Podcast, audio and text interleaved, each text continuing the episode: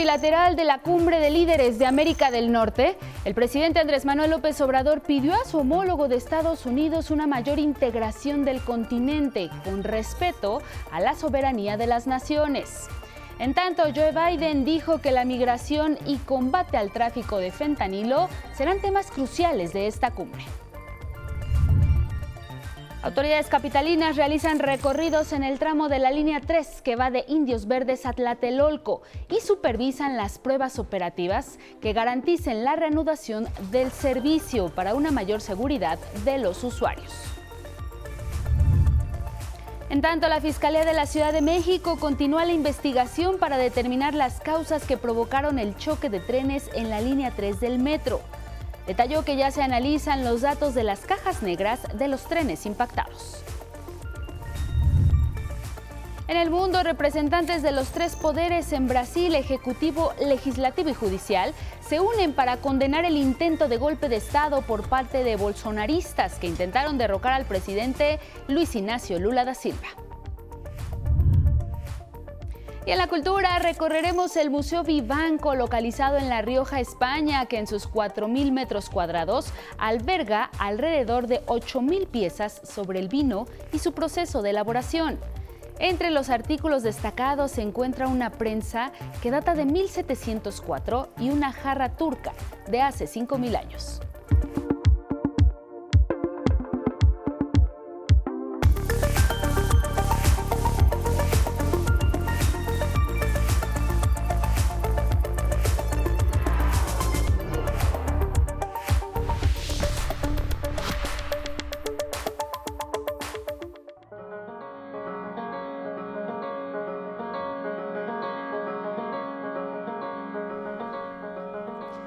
65 países participaron en el Festival Internacional de Cometas celebrado en la ciudad india de Vododara.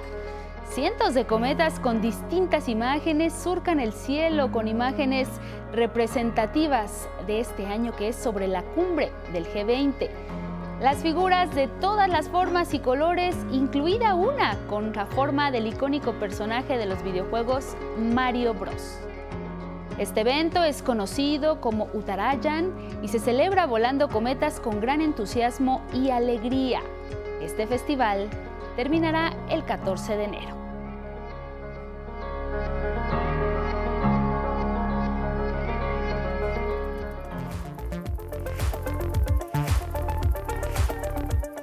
Con estas imágenes les damos la bienvenida. Muy buenos días a 11 Noticias Matutinos. Le invitamos a que se quede con nosotros. Le tenemos la información nacional e internacional más relevante para que ustedes estén bien informados. Agradecemos a Magdalena Alejo junto con Lía Vadillo por su interpretación en lengua de señas mexicana. Les recordamos que nos pueden seguir a través de Spotify, de Twitter, de TikTok y de Instagram y también en nuestra página de 11noticias.digital. Muy buenos días, Carla Contreras. Feliz martes. Hola Angélica, feliz martes para todo el equipo de 11 Noticias, feliz martes para ustedes y así es, estamos en todas estas plataformas, pero también estamos en la radio. Nos puede escuchar a través de la emisora de radio IPN en el cuadrante 95.7 de FM. Excelente mañana para ustedes que nos escuchan y ven allá en Jalisco TV, en el Sistema Jalisciense de Radio y Televisión, y en Radio Universidad Veracruzana 90.5 FM. Siempre les pedimos que nos compartan sus opiniones y comentarios. Es muy sencillo, solamente tiene que poner hashtag 11 Noticias para estar en contacto con nosotros y los leemos con muchísimo gusto. Hay mucha información. Comenzamos. En Palacio Nacional se realizó el Fandango por la Lectura, un evento en el que se presentó música y danza, muchas de ellas originarias de nuestros pueblos indígenas. La invitada de honor fue Jill Biden, esposa del presidente de Estados Unidos. Mi compañero Miguel de la Cruz nos cuenta.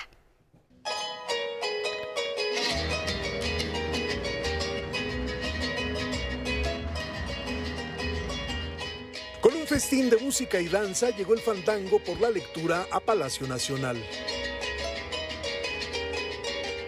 Forman parte de la Estrategia Nacional de Lectura del Gobierno de México. A lo largo de estos cuatro años, he apoyado al presidente Andrés Manuel López Obrador, llevando esta fiesta a los estados de la República, donde leemos en voz alta y alternamos la lectura con música, danzas, en el marco de la cumbre de líderes de América del Norte en el Salón de la Tesorería, resonó el zapateado del ballet folclórico de México de Amalia Hernández como introducción alegre a la lectura. Invitada de honor, la esposa del presidente Joe Biden dirigió un mensaje a los estudiantes de secundaria y reunidos. Cada uno de ustedes tiene algo especial, algo único que ofrecer. Espero que se sientan inspirados para seguir leyendo y contando su propia historia hoy. Después vendría una lluvia de palabras en lenguas indígenas, en inglés y en español. Entre ellas, las de la poeta Nadia López García con su poema Viento Malo en lengua Ñusabi. Tocó, era que me mani sabi. Me paca chiña con imana. Yo un café. Y el actor Daniel Jiménez Cacho lo leyó en español. Me entró por la boca el viento malo bajó por mis caderas y tocó mis pies. Al final, a coro pronunciaron, no acabarán mis flores de Nezahualcóyotl.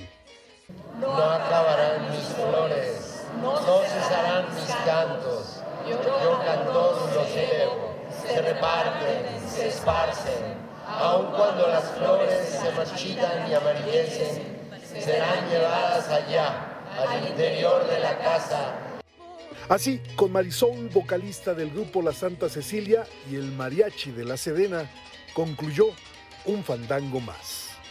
Con imágenes de Raúl Mejía, 11 Noticias, Miguel de la Cruz.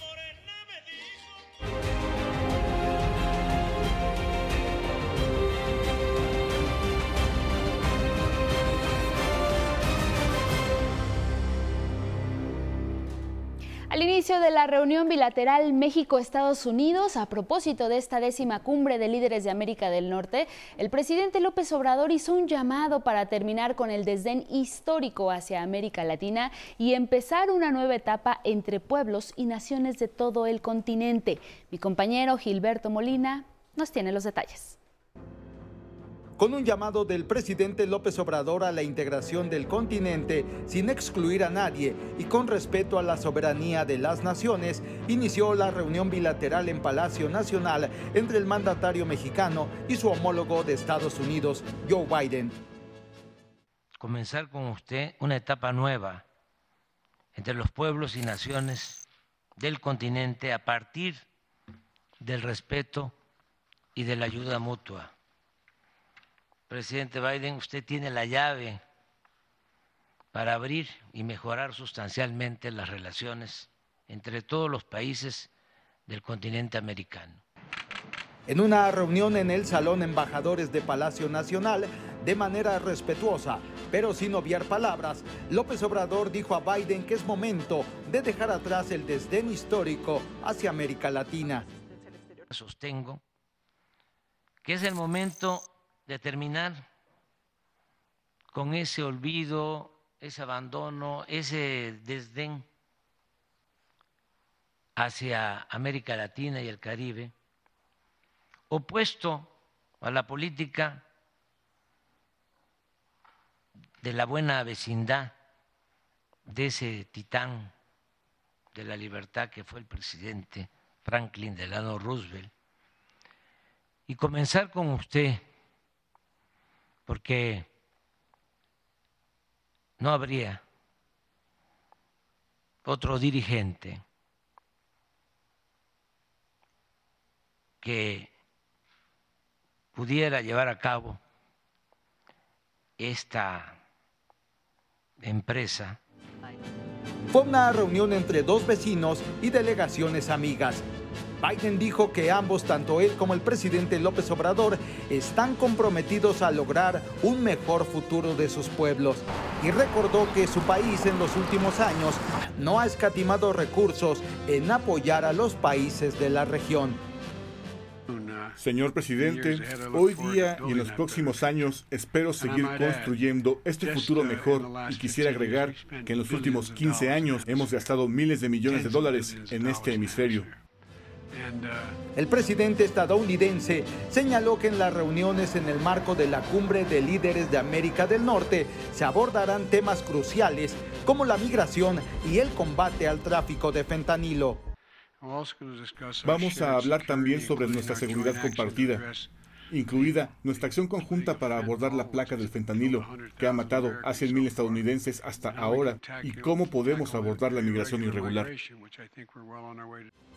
Posteriormente, la Casa Blanca emitió un comunicado donde señaló que ambos mandatarios condenaron las violentas protestas en Brasil.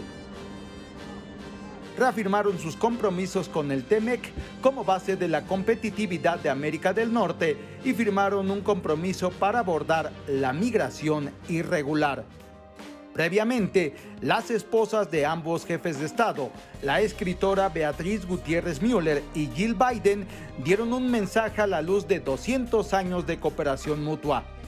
Se pronunciaron en contra de todas las formas de discriminación, xenofobia y clasismo y en medio de las reuniones bilaterales, el presidente López Obrador se dio tiempo para recibir personalmente al tercer invitado de esta cumbre de líderes, Justin Trudeau. El primer ministro canadiense aterrizó minutos antes de las 15 horas en el Aeropuerto Internacional Felipe Ángeles. Sí, contra todo escepticismo de la oposición, otro mandatario arribó a suelo mexicano vía la nueva terminal aérea. Ahí fue recibido por el mandatario mexicano y su esposa Beatriz Gutiérrez Müller. Una vez reunidos los tres líderes de América del Norte y tras el encuentro bilateral Biden-López Obrador por la noche en Palacio Nacional, se ofreció una cena de gala. Trudeau, Biden y López Obrador, junto con sus comitivas, degustaron de un menú muy mexicano, sopa de milpa, filete de pescado con salsa de flor de calabaza, arroz con chipilín y tamal relleno de chocolate. Este martes se realizará la cumbre trilateral. Al final de la reunión de los tres mandatarios se tiene previsto un mensaje. Con imágenes de Arturo García, 11 Noticias, Gilberto Molina. Y el presidente López Obrador adelantó que el tema de la Unión de América para lograr el crecimiento de la región y la reforma migratoria serían dos de los temas centrales en esta cumbre de líderes de América del Norte en la que participarán los mandatarios de México, Estados Unidos y Canadá. Denis Mendoza tiene la información. Inician las reuniones de la décima Cumbre de Líderes del Norte, en la que el presidente Andrés Manuel López Obrador anticipa que ha sido enfático en cuál será su discurso ante su homólogo de Estados Unidos, Joe Biden, y el primer ministro de Canadá, Justin Trudeau.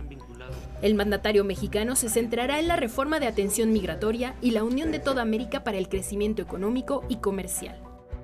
No basta con integrarnos en América del Norte se está haciendo muy bien eh, esta integración con respecto a las soberanías de Canadá, de Estados Unidos, de México, pero es mucho, mucho, muy eh, importante eh, pensar en consolidar a todo nuestro continente.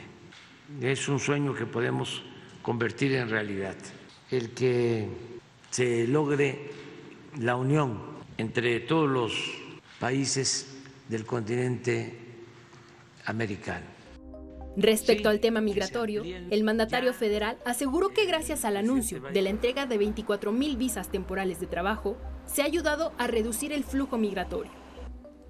Y apoyamos nosotros estas medidas de dar opciones, de dar alternativas, que se puedan hacer los trámites sin correr el riesgo de atravesar nuestro país. Sí, que se amplíe el número, pero sí es algo que nos consta funciona. Porque aquí están los datos. Esto que estamos hablando de los hermanos eh, venezolanos, y si se hace con hermanos cubanos, con eh, hermanos ecuatorianos, nicaragüenses. Esto es protección de derechos humanos. Y el canciller Marcelo Ebrard demostró cómo los flujos migratorios han disminuido desde que se otorgaron las visas de trabajo a venezolanos. Y aquí es cuando se toma la decisión por parte de Estados Unidos de otorgar, otorgar los permisos. Entonces, fíjense cómo es la caída, es increíble. ¿Por qué razón? Porque la gente no quiere correr ese riesgo, esa es la razón. Y se hizo, en este caso, con los venezolanos que traían este número de personas llegando, que pues desde luego habían atravesado todos los países, por razón, obviamente, para llegar a la frontera sur de Estados Unidos. Entonces, este es el resultado. A partir de este resultado, es que se dijo, bueno, ¿y por qué no se amplía para otras nacionalidades? El presidente López Obrador aprovechó para llamar una vez más al Congreso de Estados Unidos, a fin de que apruebe el presupuesto para los planes migratorios y atender de mejor manera la crisis. El primer mandatario también dio a conocer detalles del encuentro informal que sostuvo este domingo por la noche al recibir a su homólogo de Estados Unidos, Joe Biden, en el Aeropuerto Internacional Felipe Ángeles, y viajar desde Zumpango, Estado de México, a la capital del país en el auto presidencial de Joe Biden ir de noche, porque yo no había ido de noche y me lo hizo ver él. Qué importante. Y también, pues, me hizo el comentario de que cuando le dijeron que yo quería que aterrizara su avión puerto Felipe Ángeles, que no entendía bien el por qué, que al final dijo eh, lo que diga el presidente. Por cierto, el presidente de México es el primer mandatario extranjero en viajar en la limusina presidencial estadounidense a la que se le conoce como la bestia. López Obrador aseguró que en su primer encuentro no se habló de la recaptura de Ovidio Guzmán, pues los opositores, aseguró, ven todo como politiquería. 11 Noticias, Denis Mendoza. Y la primera dama de Estados Unidos, Jill Biden, ha tenido varias actividades en México desde su llegada este domingo. En primer lugar, visitó la, Basílica de Guadalupe acompañada de Beatriz Gutiérrez Müller, esposa del presidente López Obrador. Las recibió el rector de la Basílica, Monseñor Salvador Martínez Ávila, quien les ofreció un breve recorrido y posteriormente ambas firmaron un libro de registro. Biden y su esposa profesan la religión católica, por lo que nos sorprende esta visita en la que la primera dama estadounidense ofreció una veladora y un arreglo floral en un altar de la Virgen de Guadalupe. Este lunes, Jill Biden se reunió con un grupo de mujeres que han participado en programas del gobierno estadounidense. Ahí conversaron sobre el empoderamiento de mujeres y de las niñas. También asistió a un encuentro con jóvenes jugadores de los programas de Tochito NFL y esto para promover la igualdad de género y también el empoderamiento de las niñas.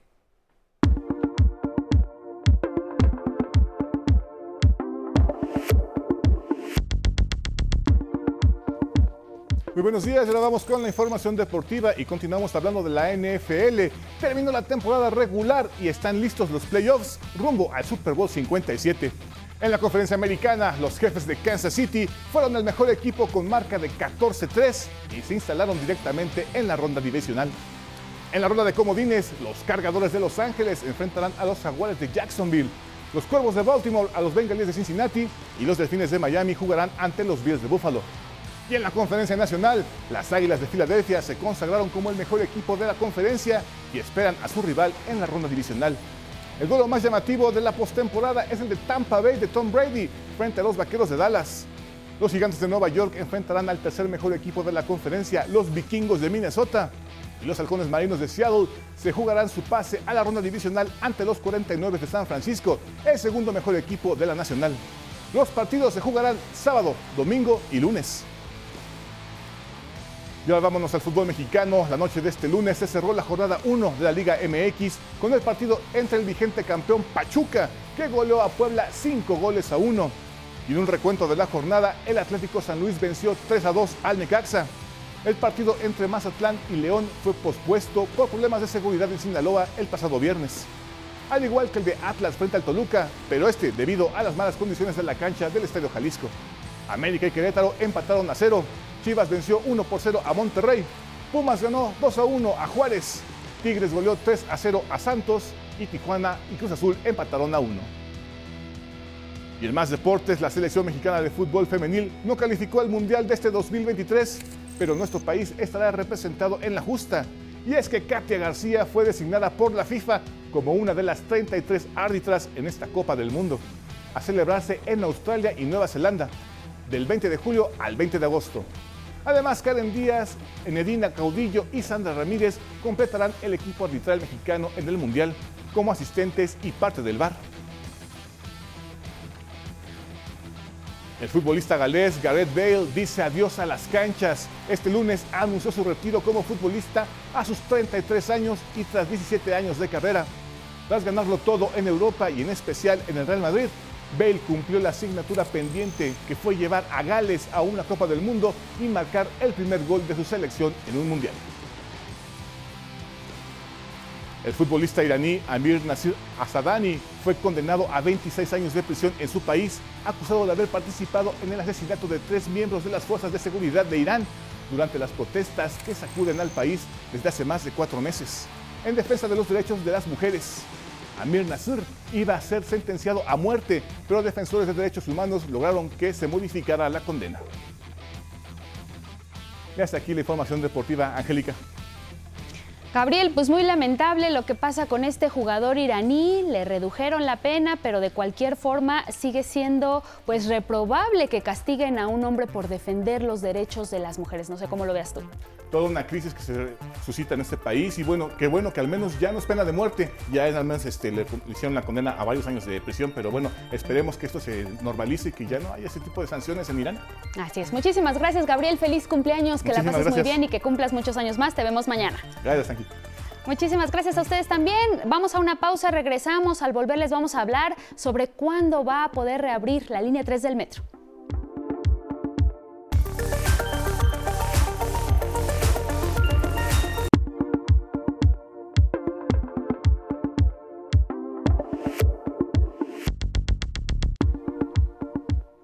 6 con 30 de la mañana, seguimos en 11 Noticias y ahora vamos a revisar lo que publican algunos portales y periódicos en nuestro país. Por supuesto, arrancamos con nuestro portal 11 Noticias.digital. Este martes tiene como nota principal que cancilleres de México, Estados Unidos y Canadá firman declaración para la inclusión e igualdad racial. El secretario de Relaciones Exteriores indicó que el racismo y la desigualdad de género son las principales causas de discriminación en el esto a propósito de la reunión número 34 de cancilleres y cónsules que se realiza aquí en nuestro país en este año. Nos vamos ahora con la página de Sin embargo, entre sus notas destacadas se puede leer sobre el encuentro de líderes de Norteamérica.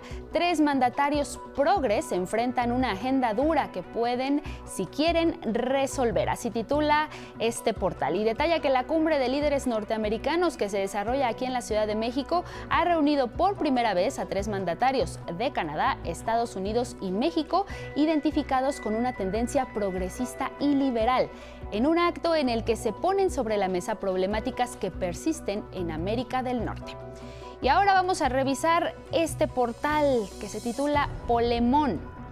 Partido Acción Nacional es carroñero ante tragedia en el metro. Es lo que dice Morena de la Ciudad de México ante el accidente que ocurrió en la línea 3 del metro, que cobró la vida de la joven Yaretsi Adriana Hernández. Los integrantes de Morena en la Ciudad de México, en voz de su presidente Sebastián Ramírez Mendoza, condenaron la reacción carroñera de buitres, orquestada por el partido Acción Nacional. Si usted quiere más detalles, puede revisar esta página y también lo invitamos a que siga en nuestro portal. Y mire, nos vamos con precisamente este tema del metro, porque antes de reabrir la línea 3, donde el sábado pasado se suscitó un incidente entre las estaciones Potrero y La Raza, las autoridades realizaron pruebas para garantizar la seguridad de los usuarios. Tras la colisión de trenes en la línea 3 del metro de la Ciudad de México, que dejó un saldo de una persona muerta y más de 50 heridos, las autoridades capitalinas alistan la reapertura del tramo que va de Indios Verdes a Potrero.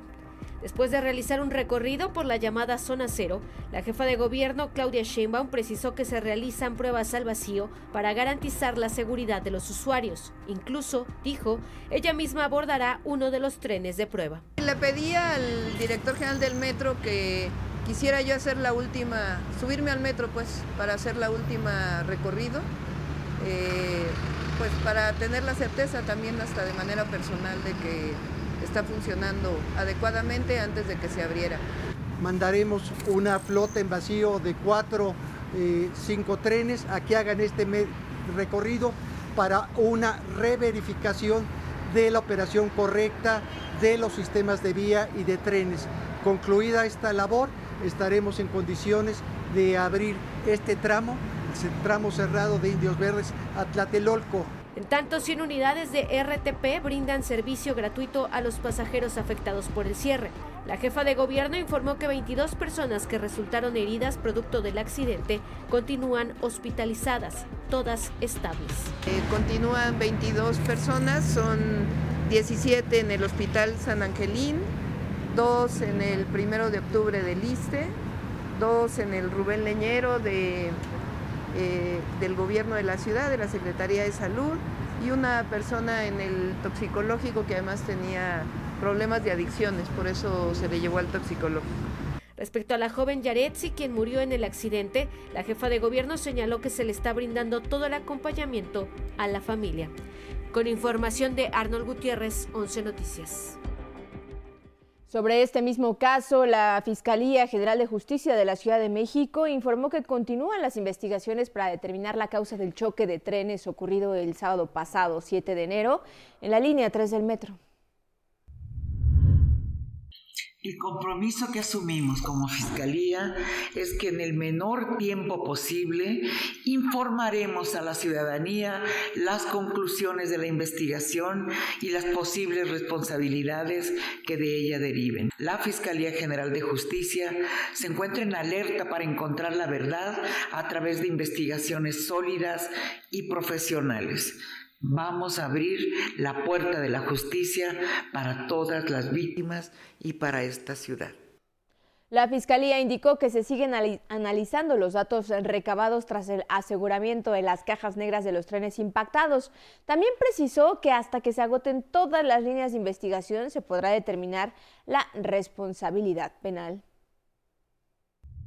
Se hizo la revisión y evaluación de los daños además de que se aseguraron las cajas negras del tren impactado y el tren que colisionó, cuyo contenido ya ha sido debidamente interpretado y analizado por expertos en la materia y ha aportado importantes avances en la investigación. En tanto, con globos blancos, porras, girasoles, así fue sepultada este domingo Yaretsi Adriana, la chica que falleció en este lamentable accidente. Familiares y amigos la despidieron en Naucalpan, Estado de México, exigiendo justicia. A este reclamo se sumó la Facultad de Artes y Diseño de la UNAM, que lamentó los hechos y expresó su solidaridad con la familia. El presidente López Obrador también se solidarizó con la familia de Yaretsi, quien murió en este choque de trenes de la línea 3, así como con los otros lesionados. Aseguró que se investigará a fondo la tragedia. Lo está viendo la jefa de gobierno eh, con mucha responsabilidad y se están viendo las causas y se va a informar, se va a dar a conocer la verdad de lo sucedido, sin ocultar absolutamente nada. Además hay una investigación judicial sobre esto. En la conferencia matutina de este lunes, López Obrador refrendó su apoyo a la jefa de gobierno de la Ciudad de México, Claudia Sheinbaum, y criticó a quienes intentan lucrar políticamente con este accidente. Quiero aprovechar porque se alborotan los sopilotes, con todo respeto. Quiero aprovechar para expresar mi solidaridad, mi apoyo todo ah, lo que necesite el gobierno de la ciudad y la jefa de gobierno, que es una mujer trabajadora, íntegra, honesta. Estamos hablando de una joven fallecida, de heridos, es dolor humano. Por eso lo de los opilotes. Es fuerte, pero es que no se puede traficar con el dolor humano. Esa es una enajenación. Eso es no tener escrúpulos morales de ninguna índole. Por cierto, ayer por la mañana políticos panistas encabezados por la diputada Mariana Gómez del Campo y el líder de este partido en la Ciudad de México, Andrés Taide, presentaron una denuncia contra la jefa de gobierno Claudia Sheinbaum, el director del metro Guillermo Calderón y contra quien resulte responsable por los hechos del sábado pasado. Los panistas exigieron a la Fiscalía Capitalina actuar con imparcialidad y autonomía y no dar carpetazo a este accidente. Y en temas político-electorales, el Movimiento de Regeneración Nacional anuncia que haría alianza con los partidos del Trabajo y Verde Ecologista rumbo a la elección para gobernador en el Estado de México. Así lo informó Mario Delgado, dirigente nacional de Morena. Prácticamente tenemos concluida la negociación de la alianza con el Partido del Trabajo y con el Partido Verde. Reconocer a ambas fuerzas políticas que tienen un decidido compromiso con nuestro presidente Andrés Manuel López Obrador. Horacio Darte, coordinador de precampaña de la maestra Delfina Gómez, aspirante de Morena a la gubernatura mexiquense, precisó que solo falta definir detalles con sus aliados políticos. Martes 10 de enero, al menos en la zona centro aquí en la Ciudad de México, amanecimos con un poco menos de frío, pero para conocer las condiciones climatológicas para este día, ya está con nosotros Ismael Marcelo con el estado del tiempo.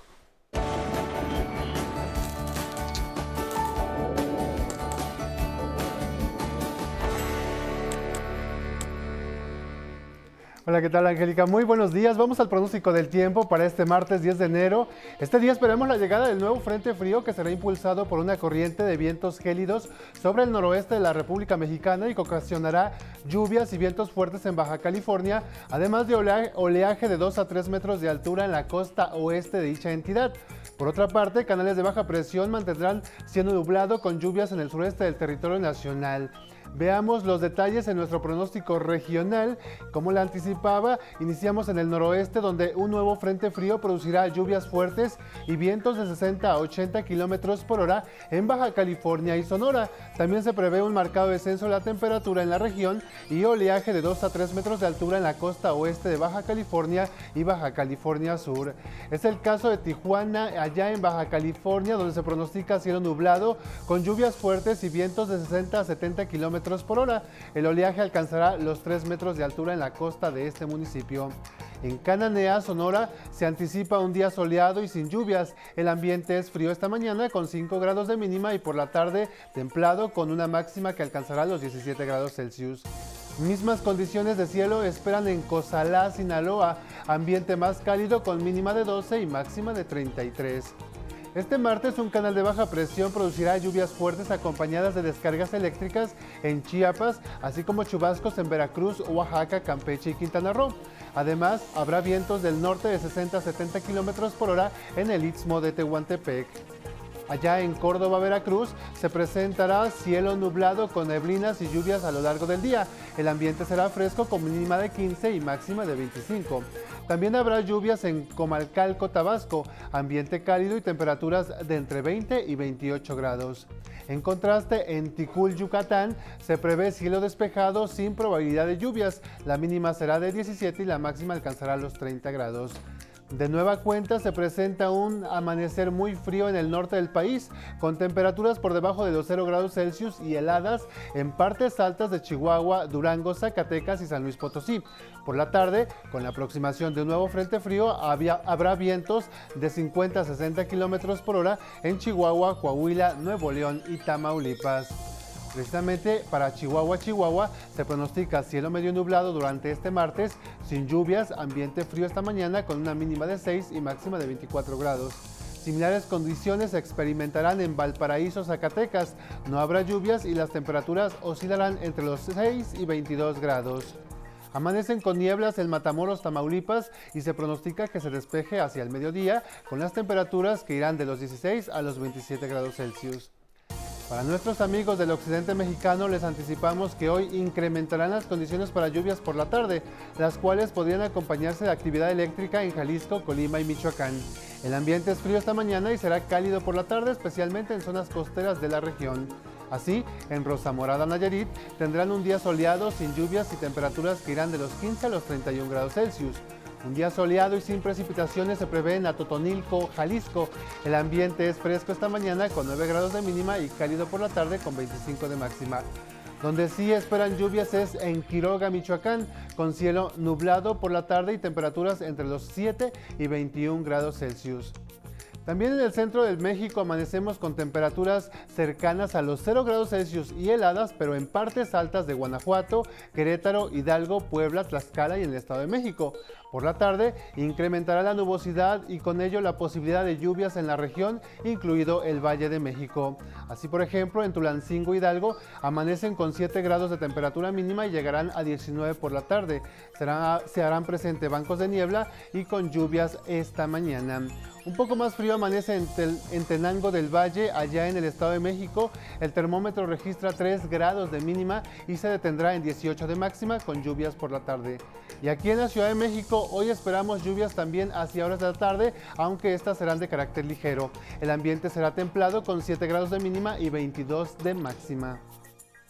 Les recuerdo que puede consultar el estado del tiempo para su localidad en el portal del Servicio Meteorológico Nacional de la Conagua, dando clic en la opción pronóstico meteorológico por municipios. Esta fue la información del estado del tiempo. Que tengan un excelente día.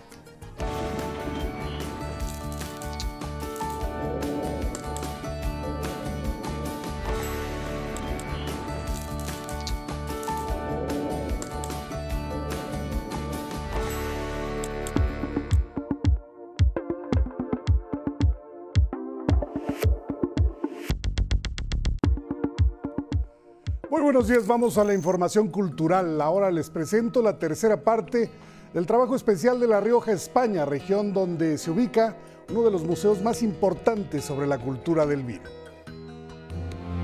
En La Rioja Alta se encuentra el pueblo de Briones, ubicado en la Sierra de Cantabria, beneficiario de las bondades que dispersa el afluente del río Ebro, sobre todo para el cultivo de la vid.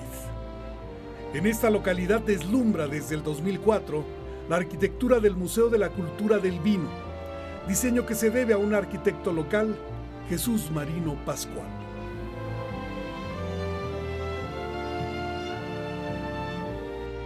En región vitivinícola nada más congruente que un recinto dedicado al universo del vino.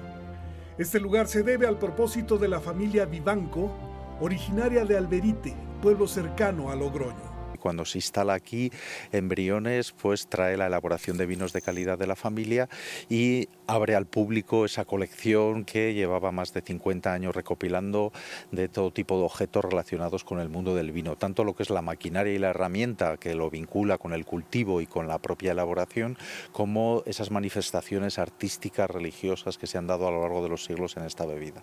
Todo el conocimiento posible en torno al vino está a la vista en una exposición permanente que abarca 4.000 metros cuadrados divididos en cinco salas. En las tres primeras domina la colección etnográfica, en la maquinaria y la herramienta que va explicando cómo se cultiva la vid a lo largo de todo el año y cómo se elaboran los vinos. La sala 4 muestra contenido muy particular.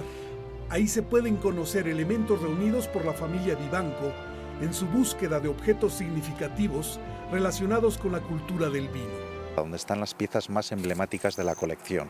Todo objetos originales, todos vinculados a la cultura del vino, que ha ido recopilando la familia Vivanco y ahí vemos piezas desde la antigua Mesopotamia, Egipto, Grecia, Roma, hasta obras de artistas contemporáneos como Picasso, como Andy Warhol, que también reflejaron esa rica cultura del vino. Entre las piezas más atractivas sobresalen una prensa monumental que data de 1704. Es una de las más antiguas de España tras el vidrio de una vitrina está una jarra turca de hace 5.000 años, utilizada para contener vino, y entre la información escrita destaca que en la Grecia clásica se impuso al vino como signo de civilización y cultura. La última sala dedicada al servicio del vino incluye una colección de más de 3.000 sacacorchos. El Museo eh, Vivanco de la Cultura del Vino en el año 2007 fue decretado por la Organización Mundial eh, del Turismo como el mejor museo del vino del mundo. Es cierto que no somos el único museo, aquí en España tenemos una asociación que nos aúna a todos eh, y en el cual estamos cerca de 40 museos. Alrededor de 8.000 piezas están expuestas y el acervo cuenta en bodega con 80% más. Con imágenes de Darío Hernández, 11 Noticias, Miguel de la Cruz. Bueno, la exposición Apoderarse de todos los muros ante proyecto de José Clemente Orozco se presenta con éxito en Guadalajara para celebrar 100 años del muralismo en México. Los detalles con Mauricio Ron. En el centenario del muralismo, el Museo Cabañas se entrega al esplendor de los pinceles revolucionarios. Tres exposiciones muestran la grandeza del legado de los muralistas José Clemente Orozco, María Izquierdo y David Alfaro Siqueiros. Sin embargo, es José Clemente Orozco quien se apoderó de sus muros para convertirlos en monumentales obras de arte. El hombre de fuego corona la cúpula de la capilla mayor. En torno a esta emblemática pintura, otras 56 escenas revolucionarias galopan en espiral, descendiendo por las paredes del Museo Cabañas. Me tiene encantada, la verdad es que no había tenido oportunidad de visitar el lugar y bueno, estoy enamorada, estoy disfrutándolo. Realmente me encanta, siento que es muy artística su forma de expresar lo que estaba viviendo en ese momento. Detrás de estas hazañas, un intenso trabajo de escritorio, esbozos minuciosos y trazos esmerados. El Museo Cabañas desempolvó estos grandes tesoros que albergan sus bóvedas para mostrar los procesos creativos del pintor jalisciense. En el museo se tienen en resguardo 340 eh, dibujos y obra gráfica y pirexilinas de José Clemente Orozco, de esos 340, 220 son única y exclusivamente de eh, bocetos de la producción mural que hizo. Este, pues, tan importante acervo había estado resguardado en bodega eh, por 40 años y no se había mostrado al público.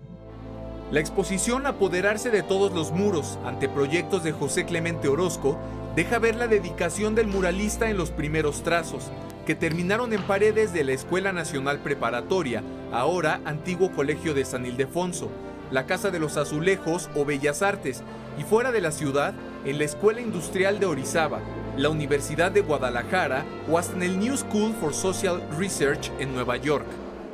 Puedes ver cómo lo planteó, cómo se lo imaginó en su estudio y compararlo con lo que terminó siendo. Entonces, esa posibilidad eh, no la hemos tenido en 40 años y nos dicen que era un artista que le gustaba experimentar.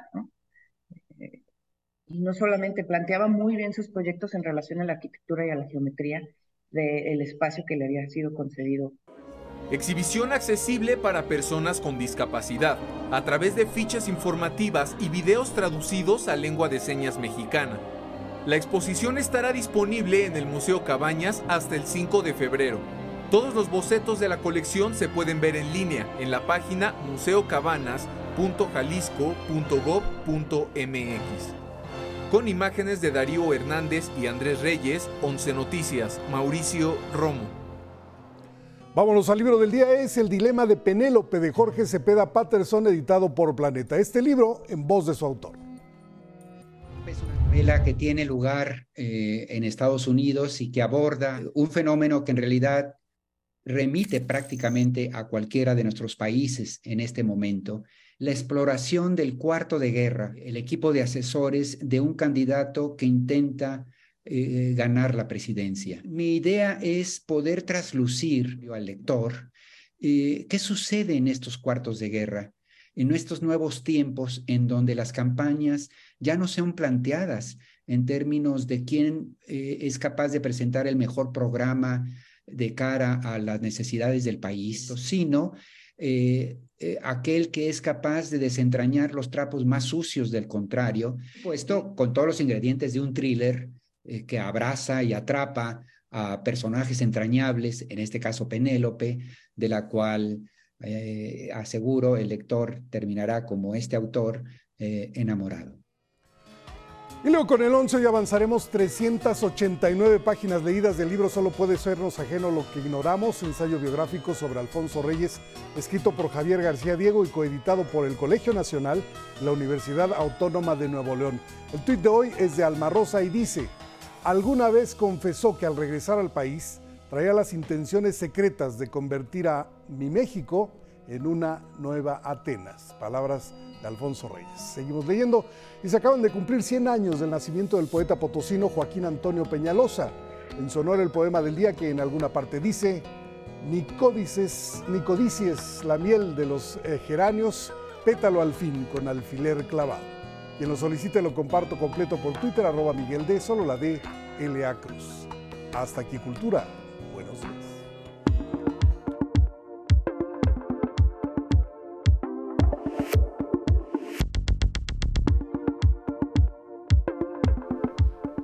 Y bueno, ya está con nosotros Federico Lamón, nuestro colaborador, analista de asuntos internacionales. Por supuesto, muy importante abordar sobre este intento de golpe de Estado en Brasil. Federico, muy buenos días. Cuéntanos tu análisis para hoy. Colega, Angélica, buenos días y mejor inicio de año para la audiencia también.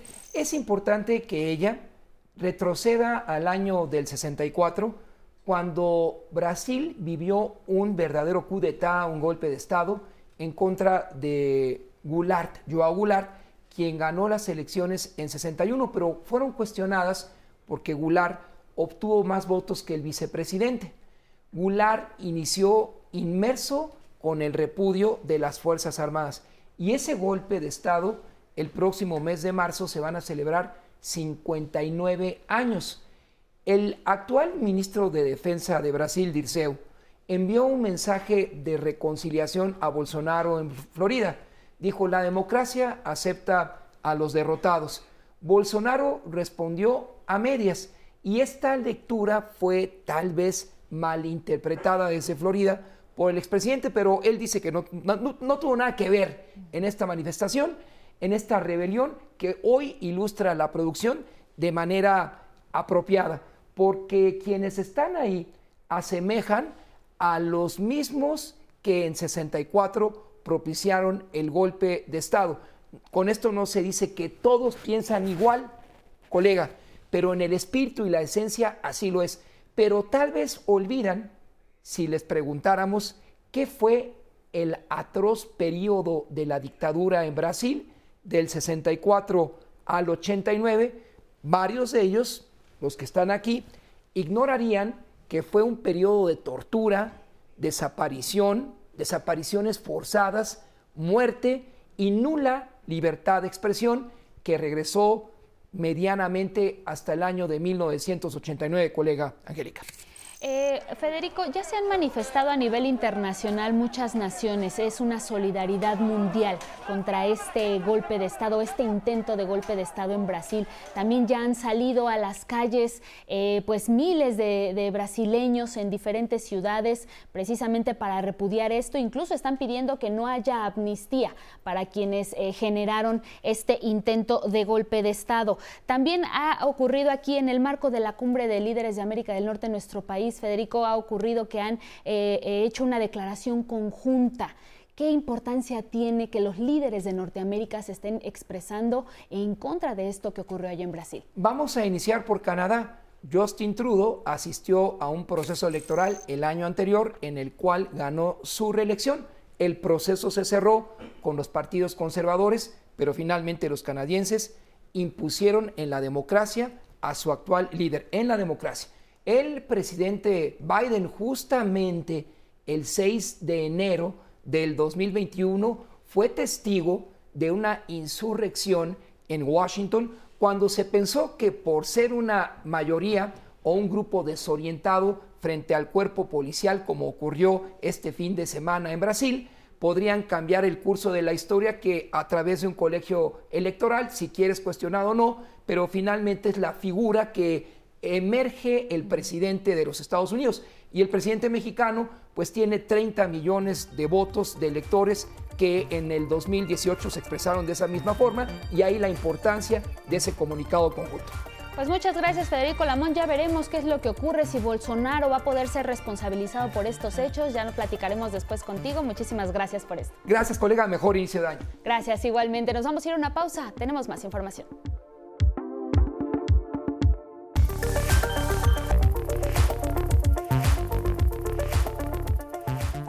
7 de la mañana en el tiempo del centro. Seguimos con más información aquí en 11 Noticias. Y bueno, han pasado ya tres días desde que chocaron los trenes del metro en la línea 3 y dos días, hoy es el segundo día desde que está este transporte emergente para apoyar a todos los usuarios de este tramo. Nos vamos a ir con mi compañera Judith Hernández. Cuéntanos, Judith, en dónde te encuentras y qué es lo que está ocurriendo esta mañana por allá.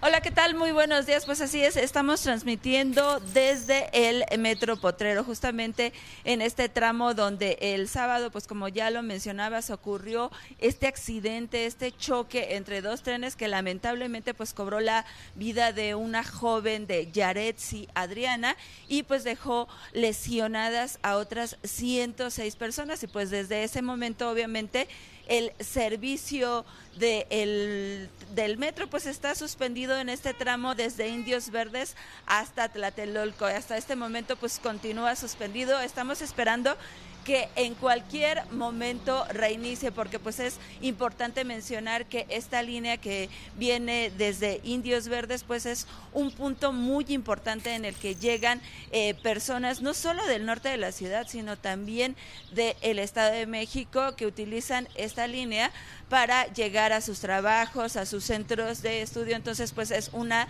de las líneas del metro más concurridas y pues realmente es un poco conflictivo el hecho de que esté y de que continúe suspendido este eh, servicio.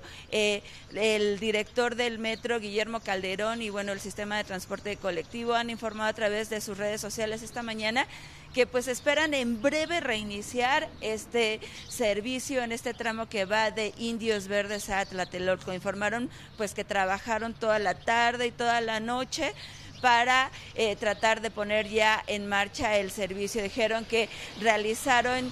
Eh, verificaron que estén en funcionamiento todos eh, los sistemas eléctricos y electrónicos y el sistema de pilotaje automático y pues eh, mencionan que en este momento están realizando pruebas con trenes vacíos. Nosotros en este punto donde nos encontramos pues las vías van digamos sobre la avenida, entonces ya pudimos ver eh, pasar a un par de trenes efectivamente vacíos con los que está el metro pues realizando estas pruebas y que se espera pues que en el transcurso de esta mañana quizá ya se pueda reabrir este servicio en este tramo. Por lo pronto también pudimos ya constatar que continúa el apoyo de este sistema emergente a través de los autobuses de RTP y bueno, nos comentaban algunos policías que incluso patrullas de la Policía Metropolitana pues continúan dando este apoyo a quien lo necesite, pues para trasladarse a, en este tramo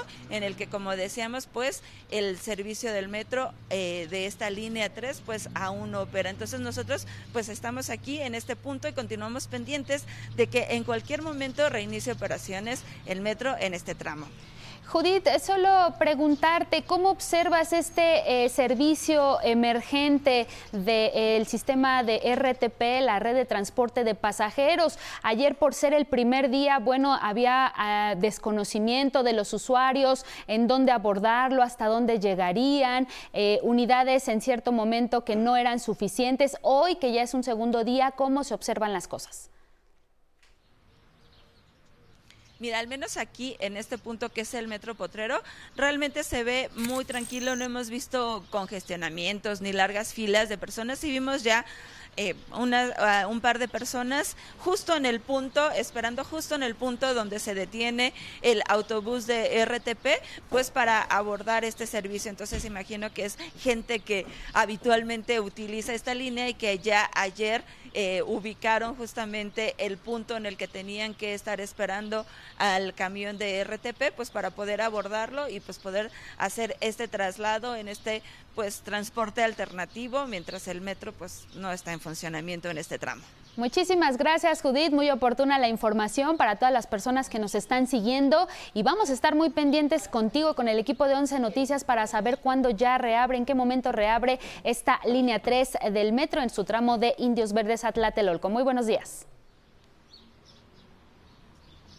Buenos días y pues nosotros aquí continuamos pendientes. Gracias a Judith Hernández y nos vamos con otros asuntos y es que aquí en la Ciudad de México se siguen entregando las nuevas tarjetas del bienestar y con ello los adultos mayores ya podrán cobrar, en los bancos del bienestar la pensión que les otorga el gobierno federal. Mi compañero Salvador Martínez nos cuenta más de esto. La secretaria de Bienestar Ariadna Montiel encabezó este lunes la entrega en la Ciudad de México de mil nuevas tarjetas de pensión para adultos mayores. Es el nuevo plástico del Banco del Bienestar con el que podrán cobrar sin comisiones el apoyo de 4.800 pesos bimestrales. Cada bimestre les vamos a enviar un mensaje cuando ya esté hecho su depósito para que ustedes no estén yendo al banco.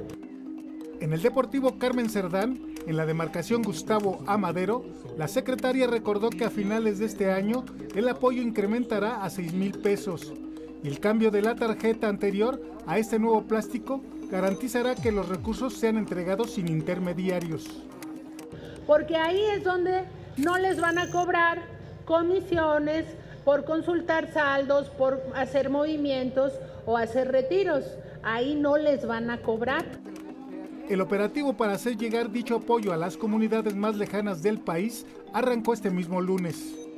El día de hoy inicia el operativo de pago a nivel nacional para las comunidades que no tienen banco, donde llevamos un operativo de pago en efectivo y pagamos en 10.000 localidades del país eh, durante todo el mes a partir de hoy y hasta el 31 de enero. De los 11 millones de adultos mayores que reciben la pensión del gobierno federal, 4 millones ya cuentan con su nuevo plástico. Para consultar el módulo donde usted puede recoger su nueva tarjeta, visite la página www.gov.mx diagonal bienestar. El día que le toque recoger su tarjeta, deberá presentar los siguientes documentos. Identificación oficial vigente con fotografía, acta de nacimiento, CURP y comprobante de domicilio no mayor a seis meses. 11 Noticias, Salvador Martínez. Bueno, y en otros temas, como ustedes ya saben, ayer se terminaron las vacaciones y dieron inicio las clases para las y los alumnos de educación básica de todo el país. Aquí en la Ciudad de México, mi compañera Judith Hernández se dio a la tarea de realizar un sondeo con las pequeñitas y los pequeñitos, quienes obviamente ya estaban deseosos de regresar a las aulas. Esto fue lo que encontró.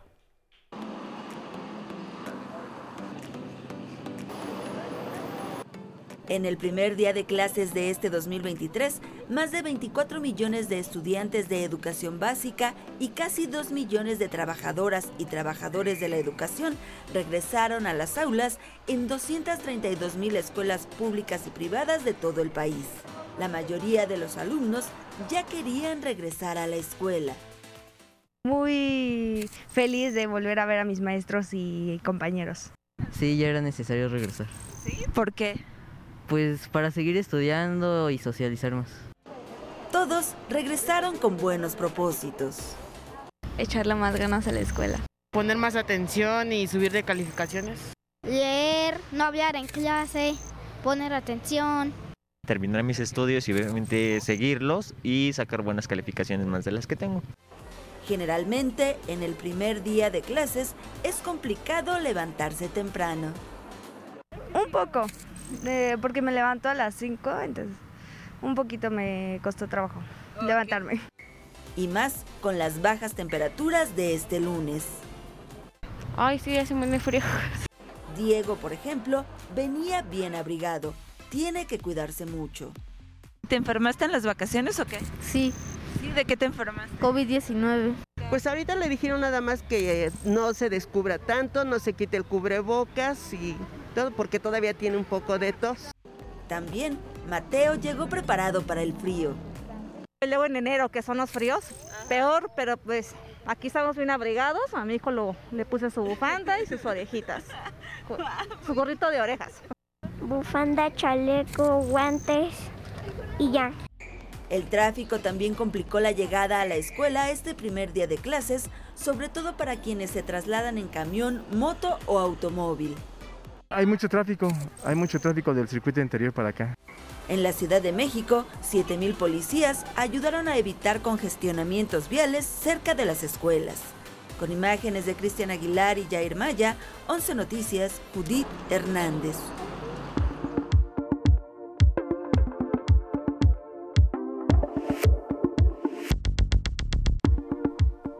En información de ciencia y medio ambiente, el ajolote es una especie endémica de México, especialmente de Xochimilco, y está en peligro crítico de extinción. De ahí la importancia del trabajo que realizan investigadores de la UNAM en el proyecto Chinampas Refugio. Mi compañero Rafael Guadarrama nos cuenta de esta importante iniciativa. En este laboratorio de la UNAM circula una energía y un anhelo muy especial. Aquí se trabaja todos los días para rescatar al ajolote mexicano de Xochimilco. Parece algo sencillo, pero en realidad es una meta compleja y difícil. Esta especie tiene muchos factores en contra. Por ello, la acción más reciente promovida por los expertos tiene que ver con la solidaridad ciudadana. Este, estamos queriendo decirle a la ciudadanía, a ver, Xochimilco no se va a restaurar solo, no le podemos pedir a los chinamperos solos que, este, que trabajen por nosotros, por y para nosotros únicamente, sin darles algo extra. no podemos esperar nada de esta volatilidad cambiante política o financiera. Necesitamos meterle el hombro todos. ¿Y de qué se trata? En los últimos años, el doctor Zambrano y su equipo han desarrollado el proyecto de Chinampas Refugio. ¿Con qué objetivo? Para mejorar el ecosistema del ajolote, o al menos el entorno más inmediato. No es algo menor. El lago de Xochimilco hoy en día es completamente inhóspito para este anfibio, que por cierto es único de la Ciudad de México. El ajolote mexicanum muere por la mala calidad del agua y por la excesiva presencia de peces invasores, tilapias y carpas. Todo es tan adverso que parece destinado a desaparecer del hábitat. Su población va a pique. Del 1998 a la fecha, el ajolote ha bajado de 6.000 organismos por kilómetro cuadrado a 1.000 en el 2002, eh, en el 2008 bajó de 1.000 a 100 y el último censo que hicimos fue en el 2014 y bajó de 100 a 36. A la par, el ajolote ha aumentado en popularidad y ya está lo tenemos ahora en los billetes de 50 pesos. ¿Eso qué significa? Es que nunca lo vamos a ver. Ellos respiran también por la piel, absorben muchas cosas por la piel, entonces la calidad del agua y su ambiente los, los, los puede enfermar debido pues a que entran, entran estas bacterias por la piel. El lago de Xochimilco tiene mala calidad porque recibe agua tratada del Cerro de la Estrella, además de diversos desfogues irregulares. Como es de imaginarse, para resolver este problema y el de los ajolotes, se requieren acciones enormes, coordinadas por instancias locales y federales, algo que no se vislumbra o que siquiera se plantee en el corto plazo.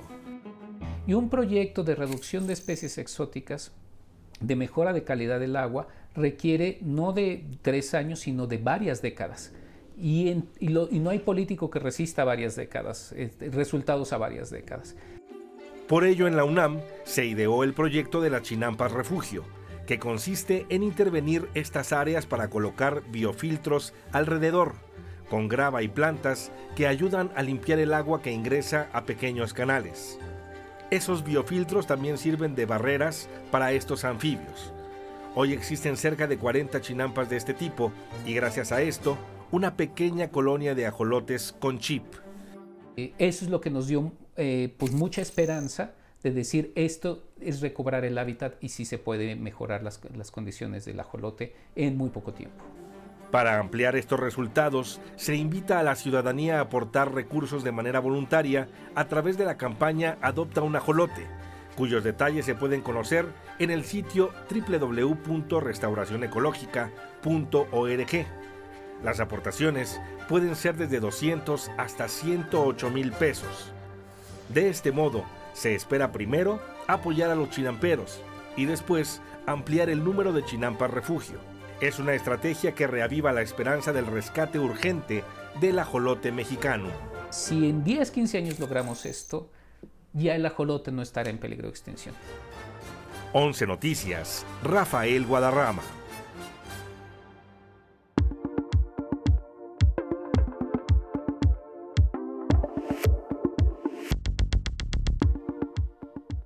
Es momento de revisar qué destaca en este día la prensa internacional y comenzamos en Francia con el diario Le Monde. Dice, Brasil, democracia sacudida por el asalto al corazón del poder. Nos explica sobre lo ocurrido en el país del sur de nuestro continente, donde las principales instituciones gubernamentales fueron vandalizadas por seguidores del expresidente Jair Bolsonaro. En otra de sus notas de portada vemos eh, información del presidente Joe Biden, quien analizó el tema migratorio en el estado de Texas. Esto antes del encuentro que tuvo aquí en México con el presidente Andrés Manuel López Obrador y el primer mandatario Justin Trudeau. En esta foto de portada destaca el asalto también a los edificios de gobierno por parte de los seguidores del expresidente brasileño Jair Bolsonaro el domingo pasado. En Estados Unidos, la portada de The Wall Street Journal dice tasas más altas y volatilidad tecnológica impulsan el aumento en el comercio de opciones. Explica que los inversores que intentan capitalizar las tasas de interés más altas y la venta masiva de grandes acciones tecnológicas a fines del año pasado avivan una oleada de actividad en el mercado. Y en otra información, también destaca esta información de Brasil que detiene a 1.500 personas luego de este ataque a la capital y señala que funcionarios del gobierno investigan ya los disturbios por terrorismo, mientras que Bolsonaro se encuentra en un hospital de Florida. Como imagen principal nos muestra las inundaciones y los estragos que han dejado las intensas lluvias que se registran en California, Estados Unidos. Ahora nos vamos a Venezuela. El diario La Prensa dice diálogo en México se mantiene en constante revisión. Señala que el presidente de la Asamblea Nacional, Jorge Rodríguez, asegura que el oficialismo mantiene en permanente revisión el proceso de diálogo entre el gobierno y la oposición venezolana. En otra nota, destaca que docentes se manifiestan en esa nación para exigir mejoras salariales y beneficios sociales. Detalla también que esta acción se sumaron eh, trabajadores del sector salud y demás sindicatos. Y precisamente en su foto de portada nos muestra dichas manifestaciones. Y ya hay reacciones en el mundo y en Brasil ante el intento del golpe de Estado en esa nación. Los presidentes de México, Estados Unidos y el primer ministro de Canadá condenaron esta acción violenta eh, que violenta la democracia y en Brasil diputados, gobernadores, jueces y el mismo presidente Luis Ignacio Lula da Silva cerraron filas en contra de este intento golpista. Norma Vargas tiene la historia. El presidente de Brasil, Luis Ignacio Lula da Silva, los líderes del Congreso y la presidenta del Supremo Tribunal Federal cerraron filas y condenaron el asalto al Palacio Presidencial, el Congreso Nacional y la Corte Suprema por parte de miles de bolsonaristas. Lula prometió dar con los responsables de organizar el ataque a las instituciones políticas y jurídicas más importantes del país. Queremos saber quién pagó para que la gente se quedara tanto, tanto tiempo. Y sabes que yo soy especialista en acampar, soy especialista en el paro, soy especialista en muchas cosas. No es posible un movimiento así, que dure lo que duraron en la puerta del cuartel sin tener financiamiento, sin que haya quien garantice el pan, el café, el almuerzo y la cena de cada día. Lo que pasó en Brasil es más grave de lo que pasó en el Capitolio, porque lo que vimos en Estados Unidos fue la invasión del poder legislativo, Aquí tuvimos una invasión de la sede de todos los poderes del Estado. Así sucedió. En varias ciudades brasileñas, miles marcharon contra el intento de golpe de Estado. Lula encabezó la marcha Unidos por la Democracia, en la que participaron jueces, diputados y 27 gobernadores. El Supremo Tribunal ordenó el desalojo inmediato de los campamentos de bolsonaristas instalados desde antes del 1 de enero, queriendo evitar que Lula jurara como presidente.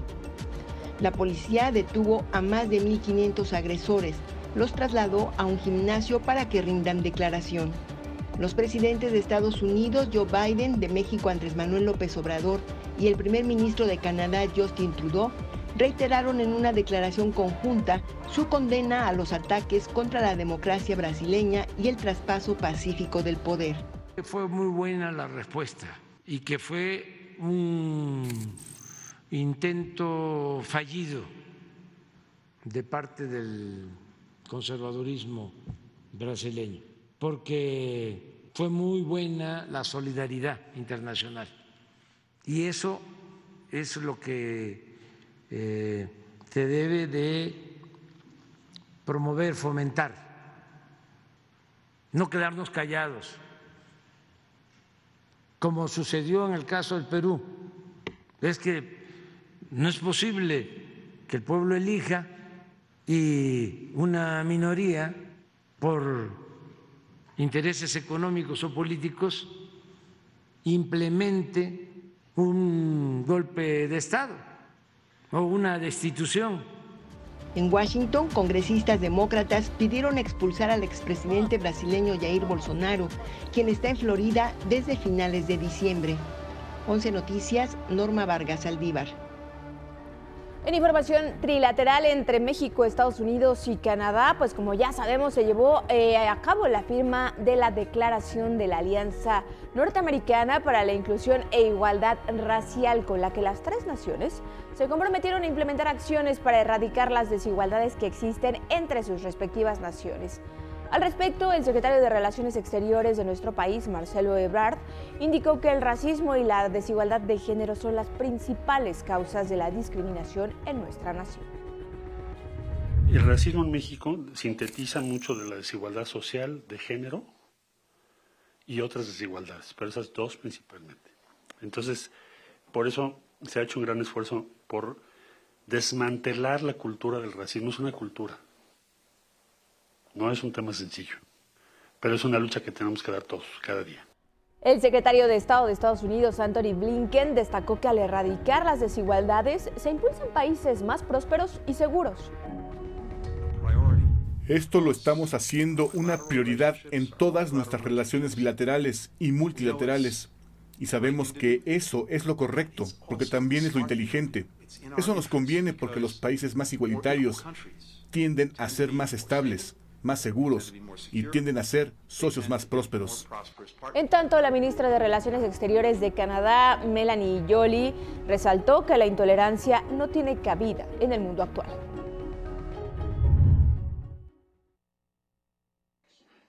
Tomar acción y en nuestras acciones futuras para combatir el odio vamos a manejar estas terribles situaciones con nuestros amigos americanos y mexicanos. Eh, Canadá se compromete a construir un nuevo mundo para que, se acepten las personas como son, sin violencia, sin prejuicios, sin odio. Y en otro momento, en la reunión con embajadores y cónsules mexicanos, el canciller Marcel Ebrard cuestionó el desempeño de la Organización de Estados Americanos, la OEA. Entonces, ¿qué es lo que tenemos que hacer? Fortalecer todas las instancias. Las regionales, ojo, hay que sacar del marasmo la OEA, es un desastre eso. No estoy hablando de Almagro, estoy hablando de la institución. Almagro es peor, pero la OEA, un desastre.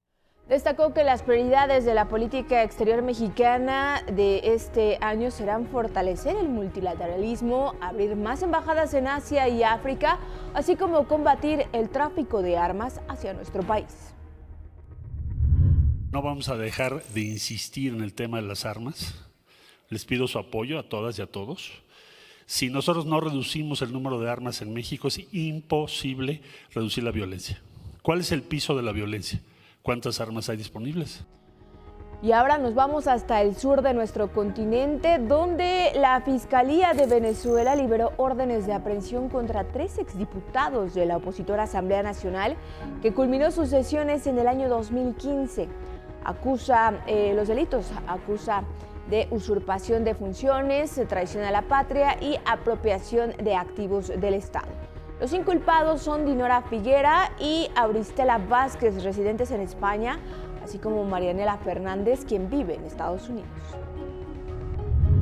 Veremos qué hará, en este caso España y Estados Unidos, en relación a esta solicitud que el Ministerio Público ha realizado, no solo de orden de aprehensión, sino también de solicitud de alerta roja a Interpol esto en Venezuela, pero en Perú no paran las protestas contra la presidenta sustituta Dina Boluarte. Esta vez, lamentablemente, 12 personas murieron cuando las fuerzas del orden reprimieron a los manifestantes. Al respecto, la Defensoría del Pueblo informó que los enfrentamientos ocurrieron cerca del aeropuerto de Juliaca, al sur del país, y las víctimas fallecieron por disparos. En tanto, en Puno, frontera con Bolivia, los opositores que exigen la renuncia de Boluarte mantienen un paro indefinido. Y hablamos de nueva cuenta de nuestro vecino del norte. Allá en la Unión Americana iniciaron los trámites para otorgar 30 mil visas mensuales para cubanos, nicaragüenses y haitianos. Estas deberán ser solicitadas desde su país de origen. Los detalles los tiene Federico Campbell Peña. Migrantes cubanos, nicaragüenses y haitianos que ya habían emprendido su viaje a Estados Unidos ven frustrados sus sueños de buscar una vida mejor la administración Biden determinó otorgar 30 mil visas mensuales a ciudadanos de esas nacionalidades siempre y cuando las soliciten en sus respectivas naciones y puedan demostrar que cuentan con un familiar o patrocinador en Estados Unidos. Quienes ingresaron de forma irregular a la Unión Americana han sido expulsados a México, donde se les da un permiso de refugio por dos meses y estamos aquí esperando que nos dieran un permiso para refugio aquí en México por 60 días. En la Embajada de Estados Unidos en La Habana, desde el 4 de enero, los cubanos que cumplen los requisitos tramitan sus visas de migrantes regulares. Ya entramos, todo fue muy rápido y ya, ya puedo, ya tengo que buscar la visa y ya puedo viajar. Por su parte, el gobernador republicano de Florida, Ron DeSantis, desplegó a la Guardia Nacional a los Cayos al sur del estado para hacer frente a las balsas que llegan con migrantes de Cuba y Haití. Y cada vez más nicaragüenses han retornado de México a Managua para iniciar en su país el trámite, según el diario La Prensa de Nueva York. El Departamento de Seguridad Nacional estadounidense reportó que desde mediados de diciembre el ingreso de indocumentados bajó de 2.000 a 700 por día en la frontera sur. 11 Noticias, Federico Campbell Peña. En Nueva York inició el juicio contra Genaro García Luna, quien fue secretario de Seguridad Pública en el sexenio del presidente Felipe Calderón, con la selección de los 12 integrantes del jurado. Una vez conformado, el primer testigo será llamado a declarar el 18 de enero. El gobierno estadounidense acusa a García Luna de narcotráfico en colusión con el cártel de Sinaloa y de mentir a un agente federal de migración. El acusado podría aceptar un acuerdo con la fiscalía, declararse culpable y así evitar el juicio. Hasta aquí la información del mundo, nos vamos rápidamente a una pausa, pero le invito a que sigan con nosotros, tenemos más información, por cierto ya se reabrió el servicio en la línea 3 del metro, le tendremos todos los detalles más adelante, así es que siga aquí en 11 Noticias.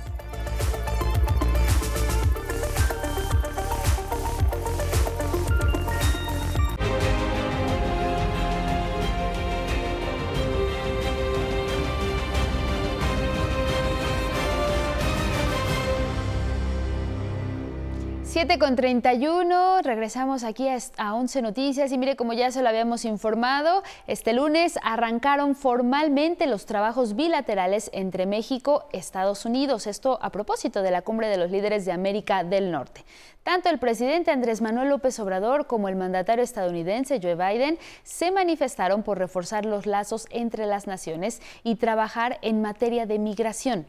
Gilberto Molina nos cuenta más de esto con un llamado del presidente López Obrador a la integración del continente sin excluir a nadie y con respeto a la soberanía de las naciones, inició la reunión bilateral en Palacio Nacional entre el mandatario mexicano y su homólogo de Estados Unidos, Joe Biden. Comenzar con usted una etapa nueva entre los pueblos y naciones del continente a partir del respeto y de la ayuda mutua presidente Biden, usted tiene la llave para abrir y mejorar sustancialmente las relaciones entre todos los países del continente americano. En una reunión en el Salón Embajadores de Palacio Nacional, de manera respetuosa, pero sin obviar palabras, López Obrador dijo a Biden que es momento de dejar atrás el desdén histórico hacia América Latina. Sostengo que es el momento de terminar con ese olvido, ese abandono, ese desdén hacia América Latina y el Caribe, opuesto a la política de la buena vecindad de ese titán de la libertad que fue el presidente Franklin Delano Roosevelt. Y comenzar con usted, porque no habría otro dirigente que pudiera llevar a cabo esta empresa. Fue una reunión entre dos vecinos y delegaciones amigas. Biden dijo que ambos, tanto él como el presidente López Obrador, están comprometidos a lograr un mejor futuro de sus pueblos y recordó que su país en los últimos años no ha escatimado recursos en apoyar a los países de la región. Señor presidente, hoy día y en los próximos años espero seguir construyendo este futuro mejor y quisiera agregar que en los últimos 15 años hemos gastado miles de millones de dólares en este hemisferio. El presidente estadounidense señaló que en las reuniones en el marco de la cumbre de líderes de América del Norte se abordarán temas cruciales como la migración y el combate al tráfico de fentanilo. Vamos a hablar también sobre nuestra seguridad compartida, incluida nuestra acción conjunta para abordar la placa del fentanilo, que ha matado a 100.000 estadounidenses hasta ahora, y cómo podemos abordar la migración irregular. Posteriormente, la Casa Blanca emitió un comunicado donde señaló que ambos mandatarios condenaron las violentas protestas en Brasil reafirmaron sus compromisos con el TEMEC como base de la competitividad de América del Norte y firmaron un compromiso para abordar la migración irregular. Previamente, las esposas de ambos jefes de Estado, la escritora Beatriz Gutiérrez Müller y Jill Biden, dieron un mensaje a la luz de 200 años de cooperación mutua. Se pronunciaron en contra de todas las formas de discriminación, xenofobia y clasismo y en medio de las reuniones bilaterales, el presidente López Obrador se dio tiempo para recibir personalmente al tercer invitado de esta cumbre de líderes, Justin Trudeau. El primer ministro canadiense aterrizó minutos antes de las 15 horas en el Aeropuerto Internacional Felipe Ángeles. Sí, contra todo escepticismo de la oposición, otro mandatario arribó a suelo mexicano vía la nueva terminal aérea. Ahí fue recibido por el mandatario mexicano y su esposa Beatriz Gutiérrez Müller. Una vez reunidos los tres líderes de América del Norte y tras el encuentro bilateral Biden-López Obrador por la noche en Palacio Nacional, se ofreció una cena de gala. Trudeau, Biden y López Obrador, junto con sus comitivas, degustaron de un menú muy mexicano, sopa de milpa, filete de pescado con salsa de flor de calabaza, arroz con chipilín y tamal relleno de chocolate. Este martes se realizará la cumbre trilateral. Al final de la reunión de los tres mandatarios se tiene previsto un mensaje. Con imágenes de Arturo García, 11 Noticias, Gilberto Molina.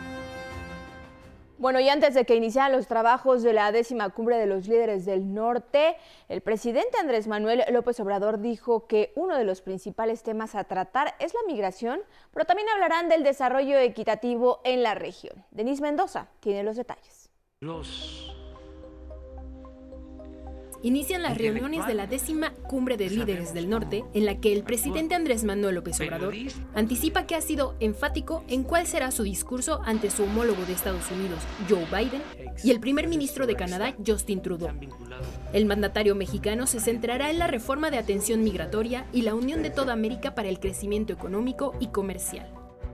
No basta con integrarnos en América del Norte se está haciendo muy bien eh, esta integración con respecto a las soberanías de Canadá, de Estados Unidos, de México, pero es mucho, mucho, muy eh, importante eh, pensar en consolidar a todo nuestro continente.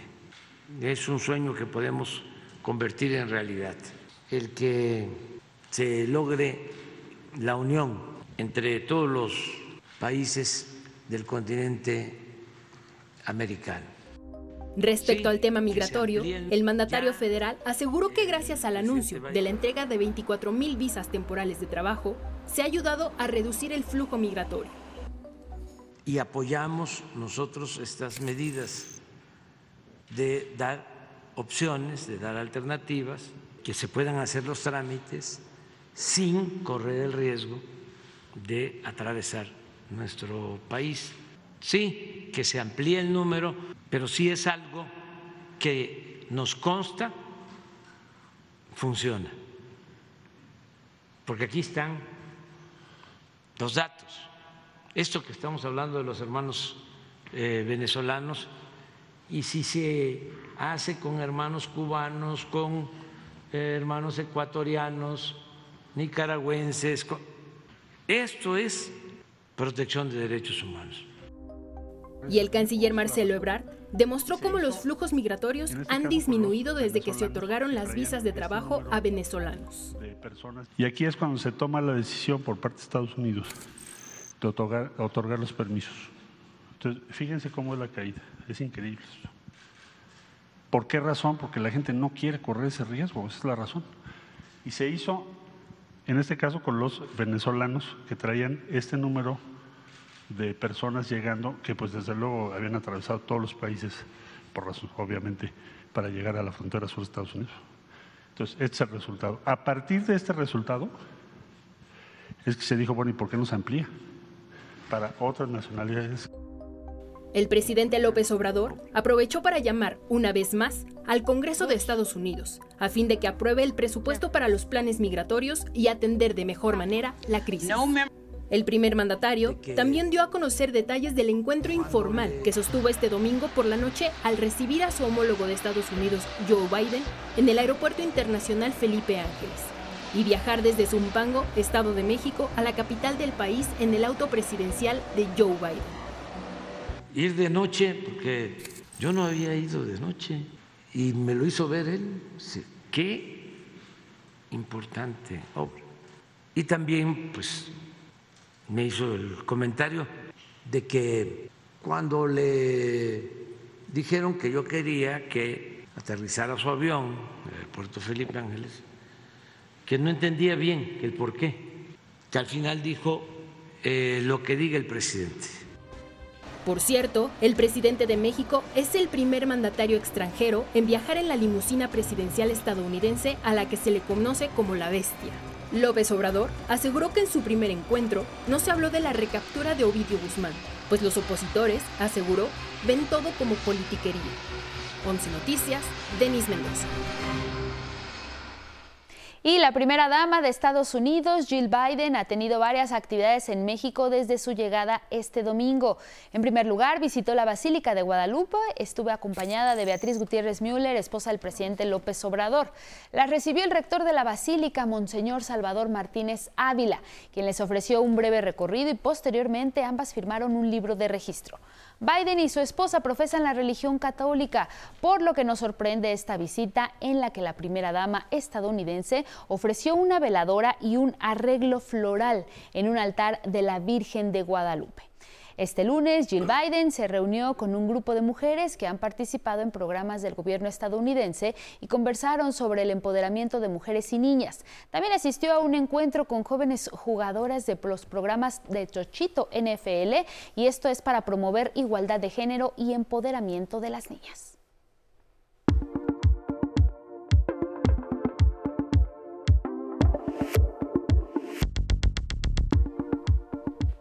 Hoy arrancan formalmente ya las actividades de esta cumbre entre México, Estados Unidos y Canadá. Y para platicar precisamente de este tema, nos enlazamos con la doctora Leticia Calderón Chelius. Ella es investigadora del Instituto Mora y de otras instituciones más. Leti, muy buenos días. ¿Cómo estás? Bienvenida.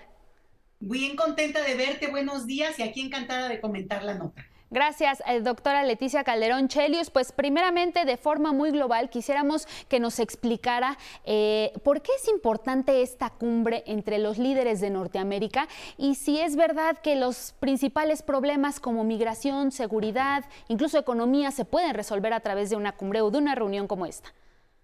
Bueno, no, no, no se van a resolver a partir de esta cumbre ni de, ninguna cumbre, sino en el ejercicio cotidiano de lo que se está haciendo en términos de diplomacia, por un lado, y efectivamente estos son momentos como simbólicos, porque tenemos que ver que es la reunión de los tres presidentes, pues, de esta región que además tiene la oportunidad de hablar en corto, decir muchas cosas que seguramente no son parte de lo que vamos a escuchar nosotros, pero sí y que, bueno, va en avanzada con sus, equipos, ¿no? Lo que han ido acordando. Yo creo que mucho de lo que vamos a oír esta tarde, porque hoy realmente es la reunión de trabajo más, más, más cerrada, vamos a oír más eh, las, de las decisiones que se puedan ir avanzando y que al final son rutas de trabajo. Hay que tener eso en cuenta porque, bueno, como ocurrió también con la cumbre de Los Ángeles, se hace una serie de, de, promesas y se que hacen acuerdos, se firman compromisos, eso no necesariamente se, se, lleva a la realidad de inmediato. Entonces, son rutas de trabajo, son muy importantes porque fíjate que yo lo que veo es, bueno, varios planos. Uno, el simbólico.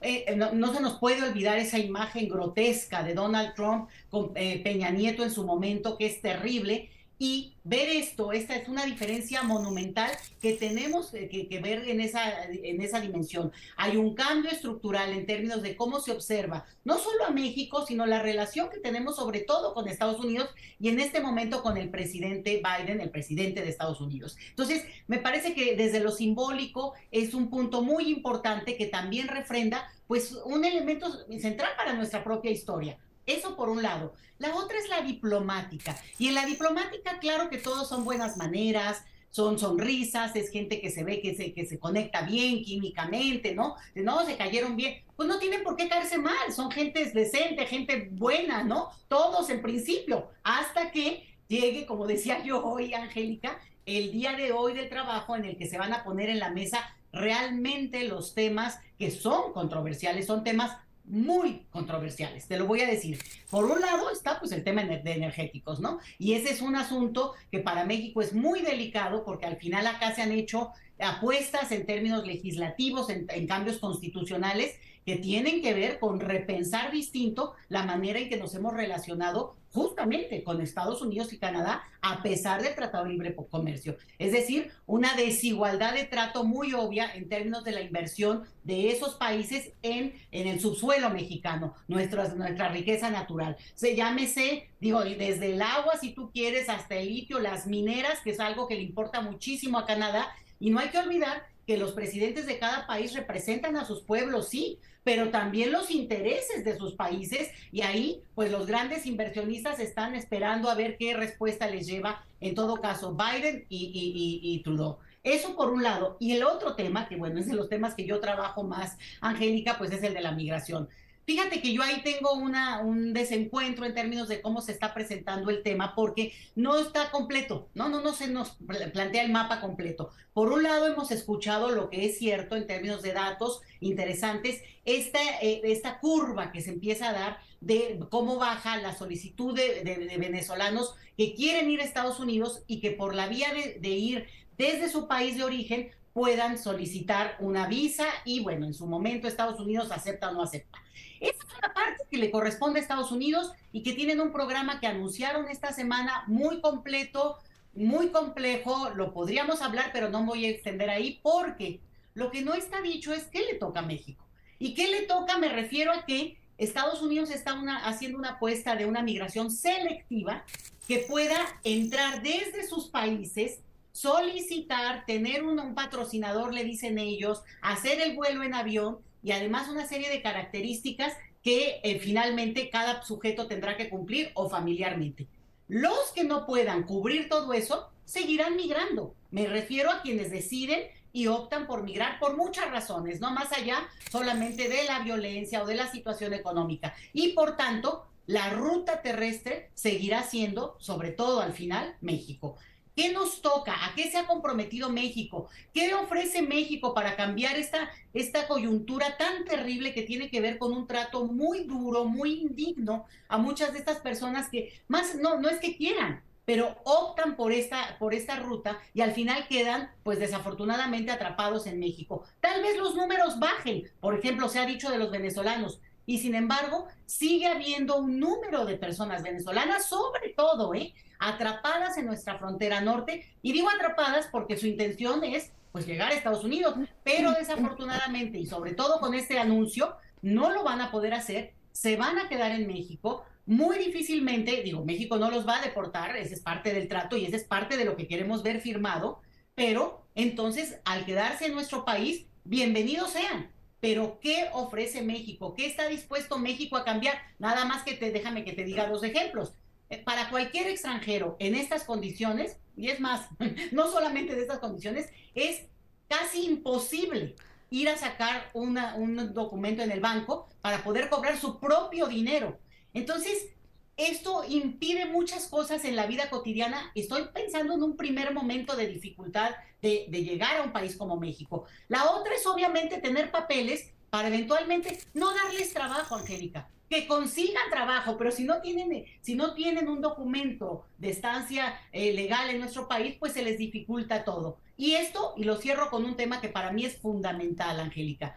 El presidente de México ha hablado ya varias veces y lo hizo al final del año sobre el artículo 33 de nuestra Constitución. México no puede seguir recibiendo gente en este país sin permitirles que tengan opinión, ejercicio de su voluntad política y poder, por, en ese sentido, ser personas plenamente en sus derechos, que incluye lo político, porque en nuestro país están incapacitados siquiera para, para opinar. Digo, legalmente hablando, por lo menos, pero ese es un punto que tiene que ver con qué ofrece nuestro país en esta puesta en la mesa de un tema que está cambiando radicalmente las coordenadas de lo que sería la migración y tendríamos que estar preparados, Angélica. Doctora Calderón Chelios, sin duda un camino todavía largo por recorrer en materia de migración. Me gustaría una última valoración sobre esta propuesta que hace el presidente López Obrador previo a la reunión bilateral o al inicio de la reunión bilateral con el presidente de Estados Unidos de integración en la región y esto para consolidarnos o consolidar a la región de América como la más importante a nivel mundial. ¿Cuál es la valoración que usted puede hacernos? Mira, hablar del continente como un todo es difícil, porque en América del Sur están haciendo apuestas diferentes. En todo caso, ahí sería una reunión que tendría que incluir esas otras voces. Ahora, con lo que está pasando en Brasil, no es el momento propicio, está entrando apenas Lula, pero Lula da Silva no está pensando tanto en una integración con Estados Unidos y por tanto esto pues tiene sus matices. Sí es la idea que ha planteado desde hace tiempo López Obrador y esto tendría que ver, por ejemplo, México ni siquiera se ha planteado en, estos años, estos cuatro años que llevamos de gobierno, eh, el libre tránsito entre Centroamérica y México, como sí lo hizo la región sudamericana. Entonces, serían cosas que México podría ir avanzando más allá de cómo logra convencer a Estados Unidos de que sería una buena idea ir cambiando para que en una discusión global, en términos de bloques, este bloque sea más fuerte, sin lugar a dudas, pero seguir con una relación asimétrica y en la cual México a veces es, digamos, en este caso con Centroamérica juega al, al, poderoso y en ese sentido es el bloque, es el muro y nos volvemos también el tránsito complejo, bueno, podrían darse este tipo de cambios. Nosotros lo pensábamos muy al principio y digo grupos de personas que trabajamos estos temas. ¿Por qué no una ciudadanía eh, mesoamericana, Angélica, que eso tendría que ver con una movilidad muy diferente a la que hemos vivido hasta este momento. Yo me estoy yendo más utópica que el propio presidente, pero lo que plantea el presidente a mí me parece que es interesante con esto de hablar de las Américas, hablar del continente, tiene ahí ya sus asegúnes por las diferencias como se plantean en cada bloque. Pero, bueno, vaya, es una idea importante y no hay que descartarla en un sentido. Así empezó Europa, ¿eh? Porque muchos dicen, ah, pero la asimetría, bueno, España, Portugal eran países realmente muy a la saga respecto a otros países cuando se planteó la idea esta de la Unión Europea en su momento. Entonces, vaya, se ha pensado desde hace mucho, ahí está en la mesa, me parece que hay que darle vueltas y sin embargo ya planteó algunos de sus asegúnes insistir en los temas importantes para la región. Muchísimas gracias, doctora Leticia Calderón Chelius, investigadora del Instituto Mora. Mantengamos la comunicación para ver cuáles son los acuerdos que se logran en esta cumbre eh, trilateral. Muchas gracias, buenos días. Hasta luego, gracias, buenos días a todos. Gracias a la doctora Leticia Calderón Chelius. Y ahora vamos a conocer algunos de los avances e investigaciones que se realizan en el Instituto Politécnico Nacional y que en un futuro podrían salvar vidas y mejorar la calidad de millones de personas. Mi compañera Judith Hernández nos cuenta de esto. Un dispositivo rastreador para mujeres en riesgo de desaparición que se enlaza a una aplicación web para enviar una señal de alerta. Les envía una notificación.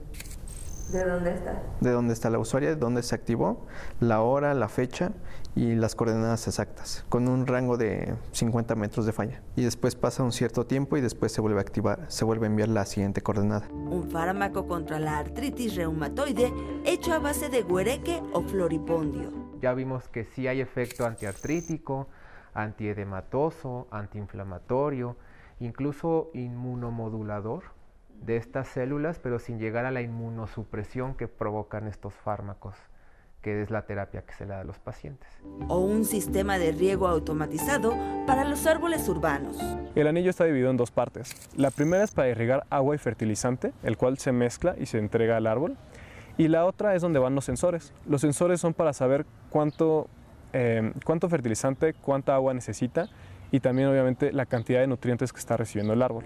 Estos son apenas tres ejemplos de la vasta investigación que se realiza en el Instituto Politécnico Nacional. Cuyo objetivo es, eh, además de generar conocimiento de vanguardia, desarrollar este, actividades y desarrollar proyectos de investigación que atiendan las grandes necesidades, los grandes retos nacionales y globales. Todo el mundo conoce el lema de la técnica al servicio de la patria y justamente las actividades de investigación contribuyen a que se pueda eh, cumplir ese lema de la, de la institución, em, porque está comprometida no solo a, a, formar estudiantes, sino formar investigadores, generar su propio conocimiento. La investigación es uno de los pilares fundamentales del IPN por ello, esta actividad se fomenta entre los estudiantes desde el nivel medio superior hasta el posgrado, a través de programas de estímulo y becas para la formación de investigadores.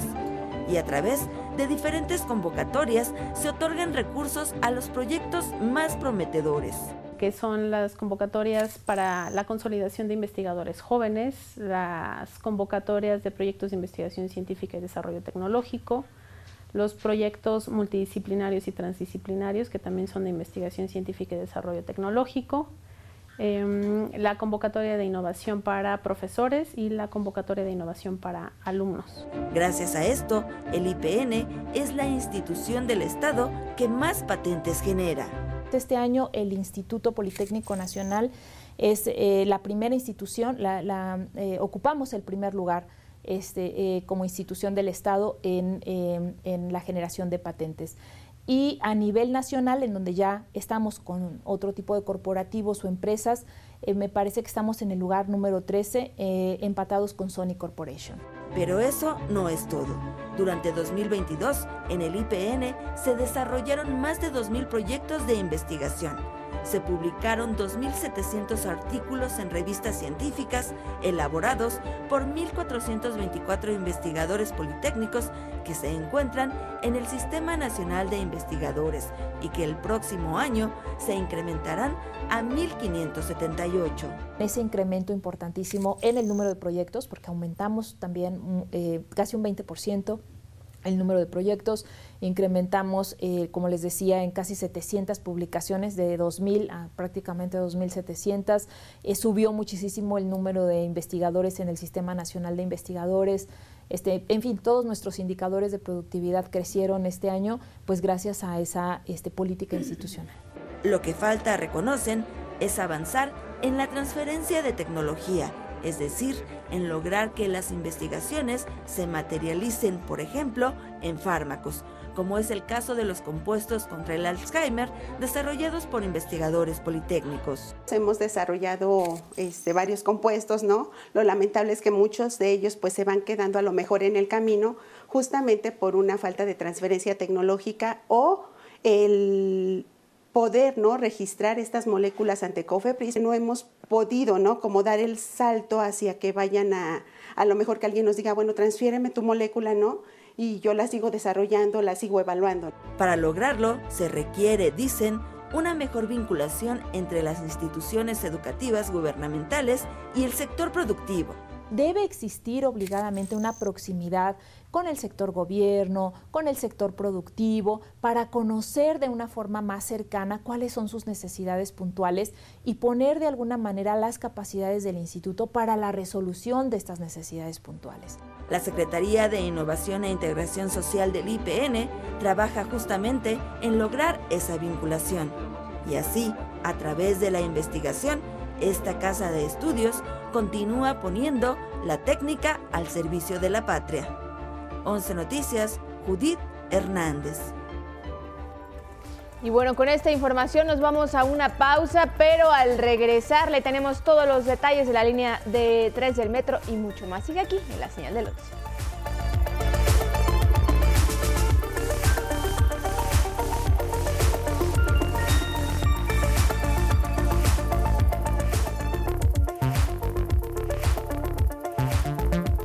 8 de la mañana, tiempo del centro. Gracias por seguir aquí en la señal del 11 y seguirnos en todas las redes sociales. Y bueno, como ya les dimos a conocer hace unos momentos, las autoridades del sistema de transporte colectivo Metro dieron a conocer que ya fue reabierto el tramo que estaba cerrado ahí en la línea 3 del metro de Indios Verdes a Tlatelolco, luego de este accidente ocurrido el sábado pasado. Pero para apoyar a los usuarios, al menos 100 unidades de RTP brindaron servicio gratuito a lo largo de estos días los detalles. Tras la colisión de trenes en la línea 3 del metro de la Ciudad de México, que dejó un saldo de una persona muerta y más de 50 heridos, las autoridades capitalinas alistan la reapertura del tramo que va de Indios Verdes a Potrero. Después de realizar un recorrido por la llamada zona cero, la jefa de gobierno Claudia Sheinbaum precisó que se realizan pruebas al vacío para garantizar la seguridad de los usuarios. Incluso, dijo, ella misma abordará uno de los trenes de prueba. Le pedí al director general del metro que quisiera yo hacer la última, subirme al metro pues, para hacer la última recorrido. Eh, pues para tener la certeza también hasta de manera personal de que está funcionando adecuadamente antes de que se abriera. Mandaremos una flota en vacío de cuatro, eh, cinco trenes a que hagan este recorrido para una reverificación de la operación correcta de los sistemas de vía y de trenes. Concluida esta labor, estaremos en condiciones de abrir este tramo, el tramo cerrado de Indios Verdes a Tlatelolco. En tanto, 100 unidades de RTP brindan servicio gratuito a los pasajeros afectados por el cierre. La jefa de gobierno informó que 22 personas que resultaron heridas producto del accidente continúan hospitalizadas, todas estables. Eh, continúan 22 personas, son 17 en el Hospital San Angelín, 2 en el primero de octubre del ISTE, 2 en el Rubén Leñero de eh, del gobierno de la ciudad, de la Secretaría de Salud, y una persona en el toxicológico que además tenía problemas de adicciones, por eso se le llevó al toxicológico. Respecto a la joven Yaretsi, quien murió en el accidente, la jefa de gobierno señaló que se le está brindando todo el acompañamiento a la familia. Con información de Arnold Gutiérrez, 11 Noticias. Y precisamente para que nos dé los últimos detalles, la última información sobre este reinicio de operaciones del metro en la línea 3, nos enlazamos nuevamente con mi compañera Judith Hernández. Judith, muy buenos días, estás en el metro Potrero, cuéntanos. ¿Qué tal, Angélica? Muy buenos días nuevamente. Pues sí, así es. Continuamos transmitiendo desde aquí, desde el, Metro Potrero, y pues efectivamente ya reinició operaciones en su totalidad la línea 3 del metro que corre desde Indios Verdes hasta Universidad. Fue aproximadamente a las 7 de la mañana con 23 minutos cuando el sistema de transporte colectivo Metro pues informó que se reanudaba el servicio en este tramo que, eh, que va de Indios Verdes a Tlatelolco y pues que estuvo suspendido eh, su servicio por aproximadamente pues 72 horas desde el sábado, el momento en el que ocurrió este accidente que fue aproximadamente a las 9 de la mañana con 16 minutos, este choque entre dos trenes en el túnel que va entre las estaciones de eh, Potrero y La Raza y entonces pues se reanuda operaciones en este tramo el eh, metro. Nosotros inmediatamente en cuanto se reanudó el servicio, pues platicamos con algunos de los usuarios que pues nos hablaron justamente de la importancia de que eh, retome operaciones este sistema de transporte que es utilizado cada día por miles de personas. Escuchemos parte de lo que nos comentaron. Pues bien, porque la verdad del día de ayer de Indios Verdes para acá sí fue un tiempo considerable, fueron como tres horas de retraso. Y ahorita pues vengo entrando a ver qué tal. Si era ya necesario, ¿usa usted mucho esta línea? Diario, diario la uso. Y si era necesario que ya tuviera acceso uno para poderse transportar al trabajo importante, muchas personas tienen que checar en sus trabajos, tienen que llegar a tiempo a sus escuelas y cuando hay problemas en el transporte, pues obviamente se mueve el tiempo de todos y hay siempre inconvenientes.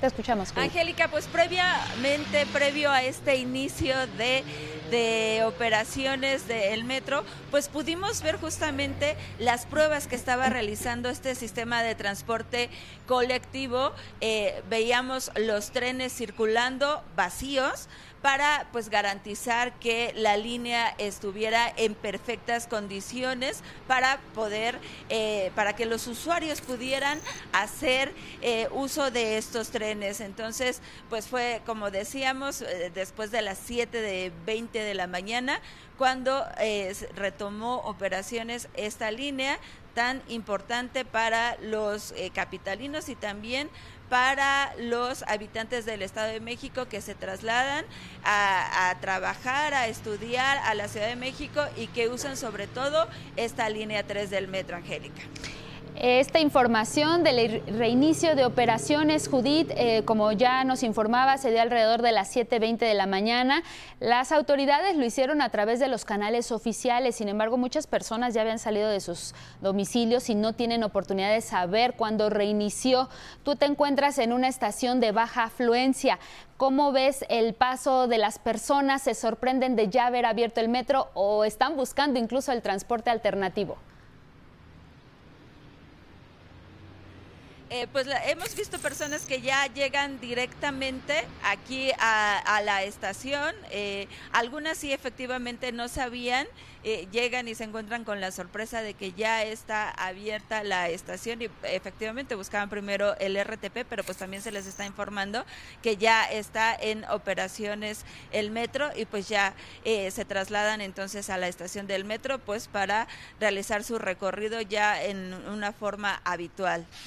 Pues muy buenas noticias, Judith Hernández, que nos das esta mañana, antes de las 8 de la mañana, pasadas las 8 de la mañana, que nos estamos enlazando contigo para todas las personas que nos escuchan. Ya regresan las actividades normales en el metro, en la línea 3 del metro, específicamente en su tramo de Indios Verdes hacia Tlatelolco, la estación Indios Verdes, por cierto, que recibe a miles de personas que vienen desde el Estado de México y que por ello es importante, como ya nos mencionabas más temprano, muchísimas gracias por la información y saludo al equipo de Once Noticias. Muchas gracias, continuamos pendientes. Gracias a Judith Hernández. Vámonos con otros asuntos y es que la Fiscalía General de Justicia de la Ciudad de México informó que continúan las indagatorias para determinar la causa del choque de trenes ocurrido el sábado 7 de enero en la línea 3 del metro. El compromiso que asumimos como Fiscalía es que en el menor tiempo posible informaremos a la ciudadanía las conclusiones de la investigación y las posibles responsabilidades que de ella deriven. La Fiscalía General de Justicia se encuentra en alerta para encontrar la verdad a través de investigaciones sólidas y profesionales. Vamos a abrir la puerta de la justicia para todas las víctimas y para esta ciudad. La Fiscalía indicó que se siguen analizando los datos recabados tras el aseguramiento de las cajas negras de los dos trenes impactados. También precisó que hasta que se agoten todas las líneas de investigación se podrán determinar responsabilidades penales. Se hizo la revisión y evaluación de los daños, además de que se aseguraron las cajas negras del tren impactado y el tren que colisionó, cuyo contenido ya ha sido debidamente interpretado y analizado por expertos en la materia y ha aportado importantes avances en la investigación. En tanto, con globos blancos, porras y girasoles, este domingo fue sepultada Yaretsi Adriana, la joven que falleció en el accidente. Familiares y amigos la despidieron en Naucalpan, en el Estado de México, y exigieron justicia. A este reclamo se sumó la Facultad de Artes y Diseño de la UNAM, que lamentó los hechos y expresó su solidaridad con la familia. El presidente López Obrador también se solidarizó con la familia de Yaretsi, quien falleció en este choque de trenes de la línea 3, así como con los demás lesionados. Aseguró que se investigará a fondo esa tragedia. Lo está viendo la jefa de gobierno eh, con mucha responsabilidad y se están viendo las causas y se va a informar, se va a dar a conocer la verdad de lo sucedido, sin ocultar absolutamente nada. Además hay una investigación judicial sobre esto. Ayer en su conferencia mañanera refrendó su apoyo a la jefa de gobierno de la Ciudad de México, Claudia Sheinbaum, y criticó a quienes intentan lucrar políticamente con este accidente. Quiero aprovechar porque se alborotan los sopilotes, con todo respeto. Quiero aprovechar para expresar mi solidaridad, mi apoyo, eh, todo ah, lo que necesite el gobierno de la ciudad y la jefa de gobierno, que es una mujer trabajadora, íntegra, honesta. Estamos hablando de una joven fallecida, de heridos, es dolor humano. Por eso lo de los opilotes es fuerte, pero es que no se puede traficar con el dolor humano. Esa es una enajenación eso es no tener escrúpulos morales de ninguna índole. Más tarde, políticos panistas encabezados por la diputada Mariana Gómez del Campo y el líder de este partido en la Ciudad de México, Andrés Ataide, presentaron una denuncia contra la jefa de gobierno Claudia Sheinbaum, el director del metro Guillermo Calderón y contra quien resulte responsable por los hechos del sábado pasado. Exigieron a la Fiscalía Capitalina actuar con imparcialidad, autonomía y no dar carpetazo al accidente. Más asuntos político-electorales es que el Movimiento de Regeneración Nacional anunció que hará una alianza con los partidos del Trabajo y Verde Ecologista rumbo a la elección para gobernador en el Estado de México. Así lo informó Mario Delgado, dirigente nacional de Morena. Prácticamente tenemos concluida la negociación de la alianza con el Partido del Trabajo y con el Partido Verde. Reconocer a ambas fuerzas políticas que tienen un decidido compromiso con nuestro presidente Andrés Manuel López Obrador. Horacio Duarte, coordinador de precampaña de la maestra Delfina Gómez, aspirante de Morena a la gubernatura mexiquense, precisó que solo falta definir detalles con sus aliados políticos.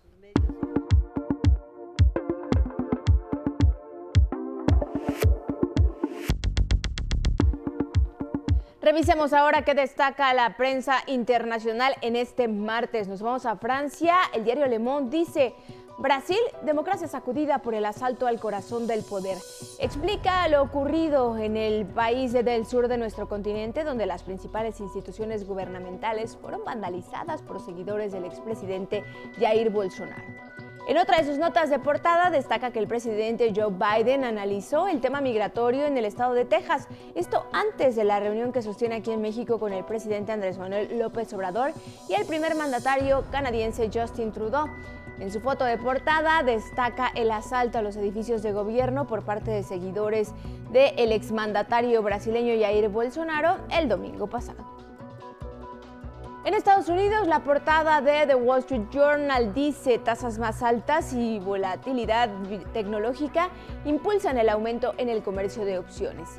Se explica que los inversores que intentan capitalizar las tasas de interés más altas y la venta masiva de grandes acciones tecnológicas a fines del año pasado avivan una oleada de actividad en el mercado. En otra información nos dice Brasil detiene a 1.500 personas en este ataque a la capital y señala que funcionarios del gobierno investigan los disturbios por terrorismo mientras que Bolsonaro se encuentra en un hospital de Florida. Como imagen principal nos muestra las inundaciones y los estragos que han dejado las fuertes lluvias que azotan a California en Estados Unidos. Y en Venezuela, el diario La Prensa dice, diálogo en México se mantiene en constante revisión. Señala que el presidente de la Asamblea Nacional, Jorge Rodríguez, asegura que el oficialismo mantiene en permanente revisión el proceso de diálogo entre el gobierno y la oposición venezolana. Y en otra nota, destaca que docentes se manifiestan en esa nación para exigir mejoras salariales y beneficios sociales. Resalta que en esta acción también se sumaron trabajadores del sector salud y demás sindicatos. Precisamente en su foto de portada, pues tenemos ahí la imagen de las manifestaciones que se registran en ese país. Y como ya le hemos venido señalando, pues en Brasil, luego de ese intento de golpe de Estado por parte de seguidores del expresidente Jair Bolsonaro, miles de brasileños y representantes de los tres poderes se unieron en una sola voz para condenar este acto violento a la democracia brasileña. Aquí la historia. El presidente de Brasil, Luis Ignacio Lula da Silva, los líderes del Congreso y la presidenta del Supremo Tribunal Federal cerraron filas y condenaron el asalto al Palacio Presidencial, el Congreso Nacional y la Corte Suprema por parte de miles de bolsonaristas. Lula prometió dar con los responsables de organizar el ataque a las instituciones políticas y jurídicas más importantes del país. Queremos saber quién pagó para que la gente se quedara tanto, tanto tiempo. Y sabes que yo soy especialista en acampar. Soy especialista en el paro. Soy especialista en muchas cosas. No es posible un movimiento así, que dure lo que duraron en la puerta del cuartel sin tener financiamiento, sin que haya quien garantice el pan, el café, el almuerzo y la cena de cada día. Lo que pasó en Brasil es más grave de lo que pasó en el Capitolio, porque lo que vimos en Estados Unidos fue la invasión del poder legislativo. Aquí tuvimos una invasión de la sede de todos los poderes del Estado. Así sucedió. En varias ciudades brasileñas, miles marcharon contra el intento de golpe de Estado. Lula encabezó la marcha Unidos por la Democracia, en la que participaron jueces, diputados y 27 gobernadores.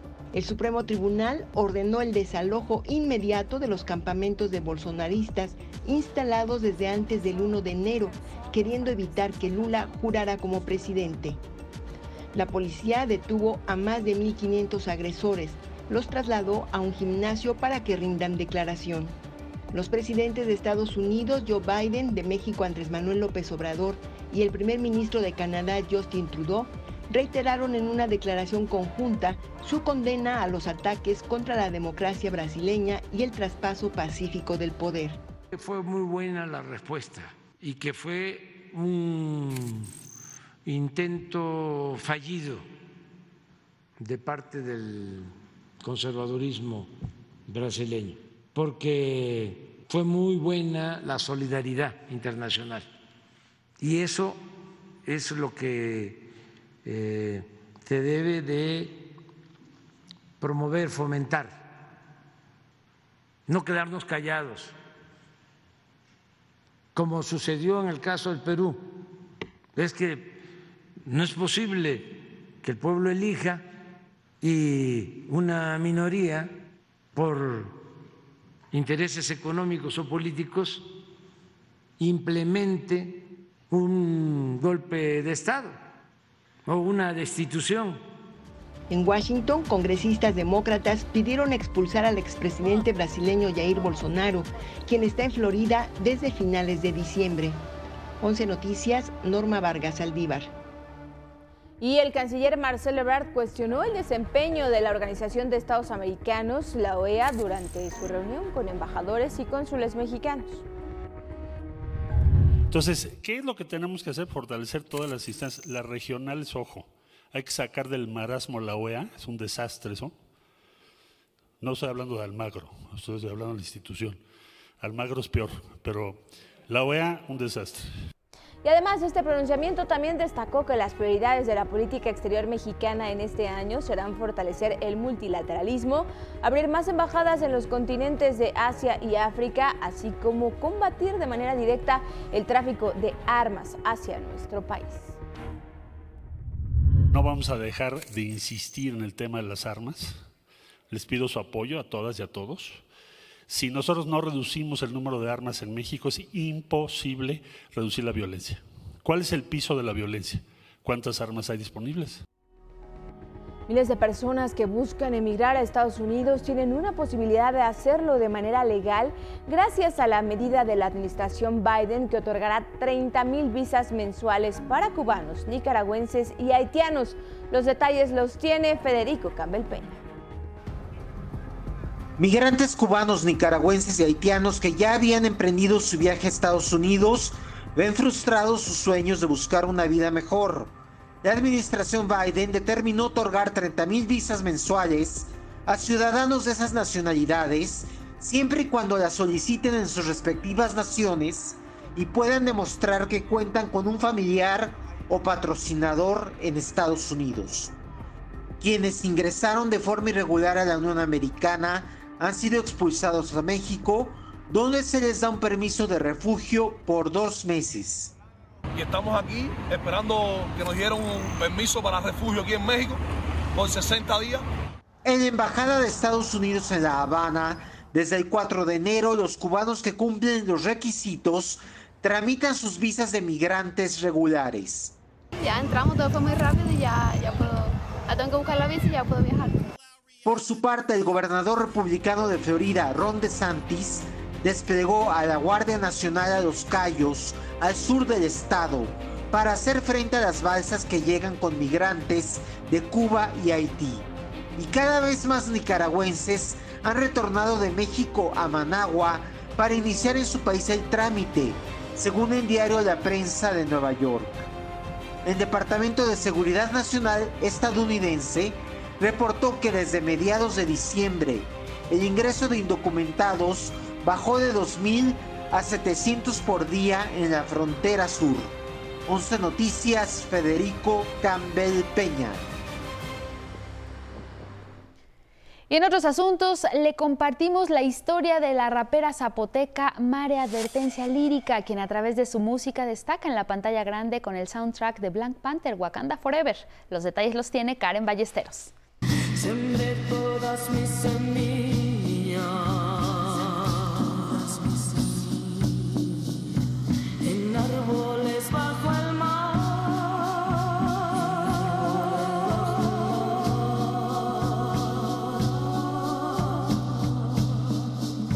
Su nombre resuena como sinónimo de alerta y rompe con la idea de la fragilidad. Su voz es el instrumento con el que expone las luchas sociales actuales. Pues no soy esta que tú ves ante el micrófono, soy una mujer más que intenta cambiar este mundo. Ella es María Advertencia Lírica, la rapera feminista zapoteca que en sus letras plasma el respeto a los derechos de las mujeres y de los pueblos originarios. Yo soy rapera zapoteca originaria de la ciudad de Oaxaca. Me dedico al rap hace 19 años, eh, soy mujer periférica y ha habido una necesidad de representar estas historias, de escuchar estos sonidos, a partir de que ha habido un movimiento de la sociedad que ha cuestionado la poca representación, que ha cuestionado como eh, la falta de, de, estas, de estas manifestaciones culturales. Mare incursionó en el rap desde hace 19 años. Explica que en este género encontró una alternativa para cuestionar la realidad que habita. Eh, yo vivo en la periferia de Oaxaca, una ciudad que tiene mucha cultura, pero muy folclorizada. Eh, soy migrante de primera generación, entonces me toca crecer en un limbo cultural, digamos, ¿no? Sin pertenecer a la ciudad ni al campo, este, teniendo como muchas dudas de pues quién soy, qué estoy haciendo aquí. Vivir en la periferia le permitió conocer de primera mano las violencias que persisten en nuestro país y a través de la música busca generar un cambio. Lamentablemente vivimos en una sociedad que precariza la cultura, ¿no? que, donde hay una cultura devaluada y donde cada vez eh, se deshumaniza más a la sociedad para percibir este, es el arte y la creación como algo de valor. Ahora, sus letras han llegado a la pantalla grande. Ella junto con otros músicos mexicanos forman parte del soundtrack de la película Black Panther Wakanda Forever, una producción de Marvel Studios que se estrenó el pasado 9 de noviembre. Y circunstancialmente nos tocó estar en el estudio en el mismo momento y trabajar esta pieza de árboles bajo el mar. Y creo que afortunadamente, pues Vivir y yo somos personas que hemos tenido una coincidencia creativa, de trabajo, de lucha. Ya nos conocíamos fuera del estudio y eso hizo más fácil, digamos, que esta energía fluyera. Lo conecta muchísimo con lo que nosotras somos, pues desde este proceso de lucha, ¿no? Desde este proceso en el que hemos tenido muchas veces que también tener, pues, una reflexión o una eh, un momento, digamos, de introspección para poder eh, conectar con todo lo que nos está pasando, ¿no? Es así que con la canción Árboles bajo el mar, que creó al lado de la cantante mexicana Vivir Quintana, ambas artistas ponen al centro la importancia de la preservación de nuestras raíces y las resistencias frente a las colonizaciones. En esta idea de la guerra, en esta idea de la violencia, en esta idea de pues que si bien es una ficción que se genera desde una historia, pues de una, de una civilización que vive bajo el mar, la realidad es que el desplazamiento forzado de los pueblos originarios, la violencia desde la colonización, la opresión que se vive dentro de los estados-nación es algo que sigue vigente, no es algo con lo que los pueblos, las mujeres, las disidencias tenemos que estar constantemente lidiando. Rompe la tierra, el paso que arrastra muerte. Si el ciclo se cumple, la vida de nuevo vuelve. Aún en la tempestad no se detiene. Se sigue fluyendo como la sangre que ofrenda este vientre. Este es uno de los versos que componen dicha canción y es el ejemplo de cómo con la música Mare rinde tributo a su esencia. Y es una frase que yo escribí porque yo estaba sangrando ese día entonces creo que a muchas nos pasa que cuando estamos como en este proceso biológico, traemos mucho cansancio en el cuerpo, estamos como pues con ganas más bien de estar como en la introspección, ¿no? Como tratar de relajar, de calmar, de frenar el ritmo y decir como si esto es una ofrenda, es una ofrenda de canto, es una ofrenda de, de vida, no es una ofrenda en la que yo estoy dando por el proyecto en el que creo, en mi proyecto, en este proyecto, ¿no? Entonces es una ofrenda, pero es una ofrenda de sangre literal. Mare señala que es importante impulsar el cambio mediante representaciones culturales, sobre todo en espacios de escucha internacional. La cultura sirve eh, para poder documentar la realidad en la que vivimos y creo que aunque sea una ficción en este caso, el poder hablar desde la verdad que vivimos, desde lo que somos, es necesario. En la medida que como sociedad cuestionemos y transformemos esa idea, podemos hacer que la industria también se transforme. Sin embargo, enfatiza, esta no es la cima, es solo el comienzo. Estar como en este soundtrack sí era algo que me emocione, sí es algo que, que me agrade como a nivel espectadora, pero además como a nivel creativo, pues es de, bueno, ¿no?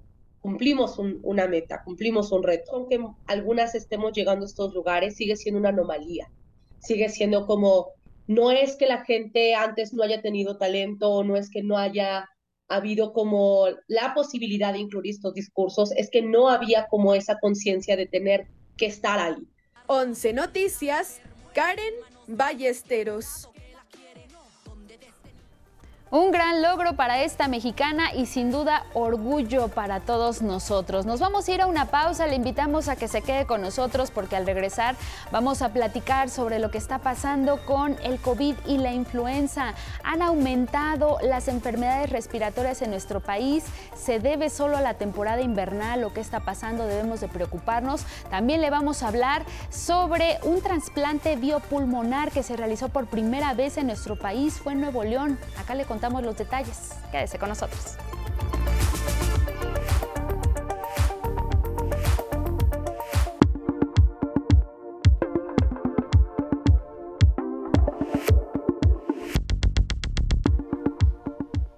Y esta mañana saludamos con gusto al doctor Arturo Galindo Fraga, subdirector de Epidemiología Hospitalaria y Control de Calidad de la Atención Médica del Instituto Nacional de Ciencias Médicas y Nutrición Salvador Subirán.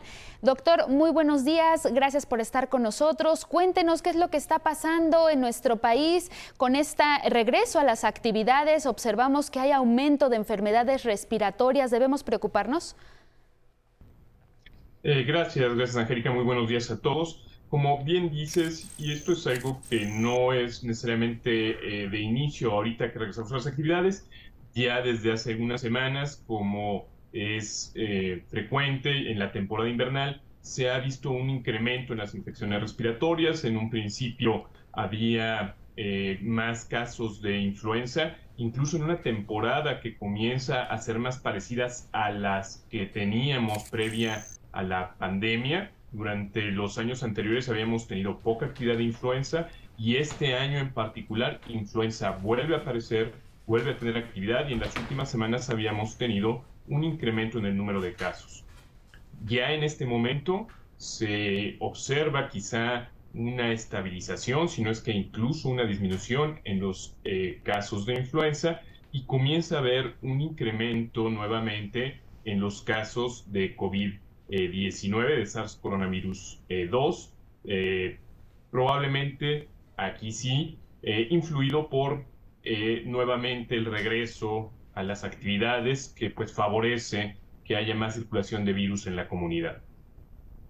Si debemos preocuparnos o no, pues debemos estar muy al pendiente y cuidarnos de estas infecciones. Afortunadamente, en esta experiencia que hemos ganado en los últimos años, conocemos cómo debemos de hacerlo, las medidas de cuidado son muy parecidas y nos sirven para estos dos virus respiratorios, repito, influenza y COVID-19, pero también nos sirven para algunos otros virus respiratorios y considero y lo que recomendaría en este regreso a las actividades, pues sería continuar con estos cuidados eh, que si gustan ahorita los enumeramos.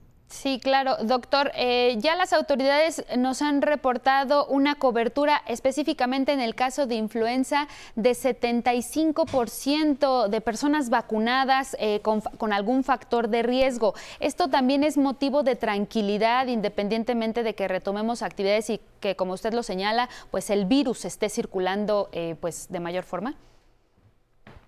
Sí, es muy importante. Qué bueno eh, afortunadamente en nuestro país la aceptación de la vacuna siempre ha sido buena y en esas personas que bien mencionas con algunas condiciones eh, de salud o condiciones generales como edad, etcétera, en donde se sabe que la influenza puede tener una evolución a formas graves, la vacuna nos ayuda a prevenir esta evolución a formas graves y es importante, es una gran herramienta de cuidado si hay todavía algunas personas en estos grupos que eh, todavía no han tenido acceso a la vacuna, pues no estaría de más darse una vuelta a los servicios de salud para ver si pueden completar su, esquema de vacunación. Eh, que sucede un poco lo mismo, ¿no? Con SARS-CoV-2, las personas que tienen mayor susceptibilidad, pues sería muy bueno que si no lo han hecho en este, en este momento, pues completen sus esquemas de vacunación con las vacunas que están disponibles. Precisamente sobre esto, eh, doctor, hablando muy precisamente de eh, COVID-19, ¿quiénes pueden aplicarse un refuerzo? Eh, ¿Hay una campaña específica para las personas adultas mayores o de mayores de 60 años y también para los niños que están cumpliendo 5 años y el refuerzo para quienes ya tenían la primera dosis también en la población pediátrica, pero el resto de la población, ¿quiénes sí pueden aplicarse el refuerzo contra el COVID-19? Son personas y coincide en mucho con aquellos grupos eh, que tienen condiciones que favorecen las formas graves en influenza. Personas que tienen, eh, por ejemplo, eh, o viven con alguna enfermedad que disminuye sus defensas, eh, obviamente ya lo mencionabas, ¿no? El grupo de adultos mayores y ahorita ya en algunos estados está completando el esquema en, eh, niños pequeños, ¿no? De 5 años eh, y menos. en algunos otros estados se está completando en, menores de, de, 12 años. a personas eh, que utilizan, como digo, eh, algunos de estos eh, medicamentos que bajan las defensas es importante. Personas que viven con algunas enfermedades crónicas, pulmonares o del corazón y personal que está en contacto, personal de salud, con personas que potencialmente tengan alguna de estas infecciones. Ahora sí, doctora Arturo Galindo Fraga, cuéntenos algunas recomendaciones para la población en general para prevenir no solo influenza y COVID, sino muchas otras enfermedades respiratorias y, bueno, evadir de esta manera a los virus que pueden atacar al cuerpo humano. Una medida muy importante y hay que tenerla en la medida de lo posible de acuerdo a las condiciones de clima que eh, estén en la, en la comunidad es tener en las zonas en donde hay varias personas una muy buena ventilación, evitar en la medida de lo posible los lugares cerrados. Si por cualquier cosa en el ámbito del trabajo, en el transporte público, pues tenemos que convivir con algunas otras personas y la ventilación no es óptima, el uso de cubrebocas es un apoyo eh, muy importante. Creo que otra de las medidas es tener conciencia, ser solidarios entre todos nosotros, a veces hay personas que no tienen estas condiciones, pero que convivimos con personas que son más susceptibles y para cuidarlas es importante que sigamos estas recomendaciones como el eh, uso de cobrebocas y sobre todo si tenemos algunas manifestaciones de enfermedad, manifestaciones de vías respiratorias, nos sentimos enfermos, pues acercarnos a los servicios de salud para que seamos evaluados y si es que lo permiten las condiciones de trabajo, la actividad, etcétera, pues no convivir con estas personas que tienen una mayor susceptibilidad en el domicilio, pues estar un poco aparte, repito, tener una muy buena ventilación y como ya lo mencionábamos, en aquellas personas que están en estos grupos, pues completar los esquemas de vacunación son las medidas que nos van a ayudar a disminuir la transmisión de estas enfermedades en la comunidad. Por supuesto, doctor, también no olvidando el lavado de manos frecuente que no solo ayuda para las enfermedades respiratorias, sino para cualquier otro virus o patógeno que quiera invadir nuestro cuerpo, ¿no es así? Muy importante, utilizando estos eh, productos, ¿no? Que tienen alcohol, gel alcohol, como los conocemos. Si no se están a la mano, pues lavado con agua y jabón, eh, en la medida de lo que eh, sea posible de acuerdo a las condiciones ¿no? en donde uno esté desarrollando, pues es importante mantener esta higiene eh, de manos en forma frecuente. Muchísimas gracias, doctor Arturo Galindo Fraga, subdirector de Epidemiología Hospitalaria y Control de Calidad de la Atención Médica del Instituto Nacional de Ciencias Médicas y Nutrición Salvador Subirán. Mantengamos la comunicación. Buenos días. Buenos días, muchas gracias. Gracias al doctor Arturo Galindo. Y ahora vamos a tener una actualización sobre el estado del tiempo. Ya está con nosotros Ismael Marcelo.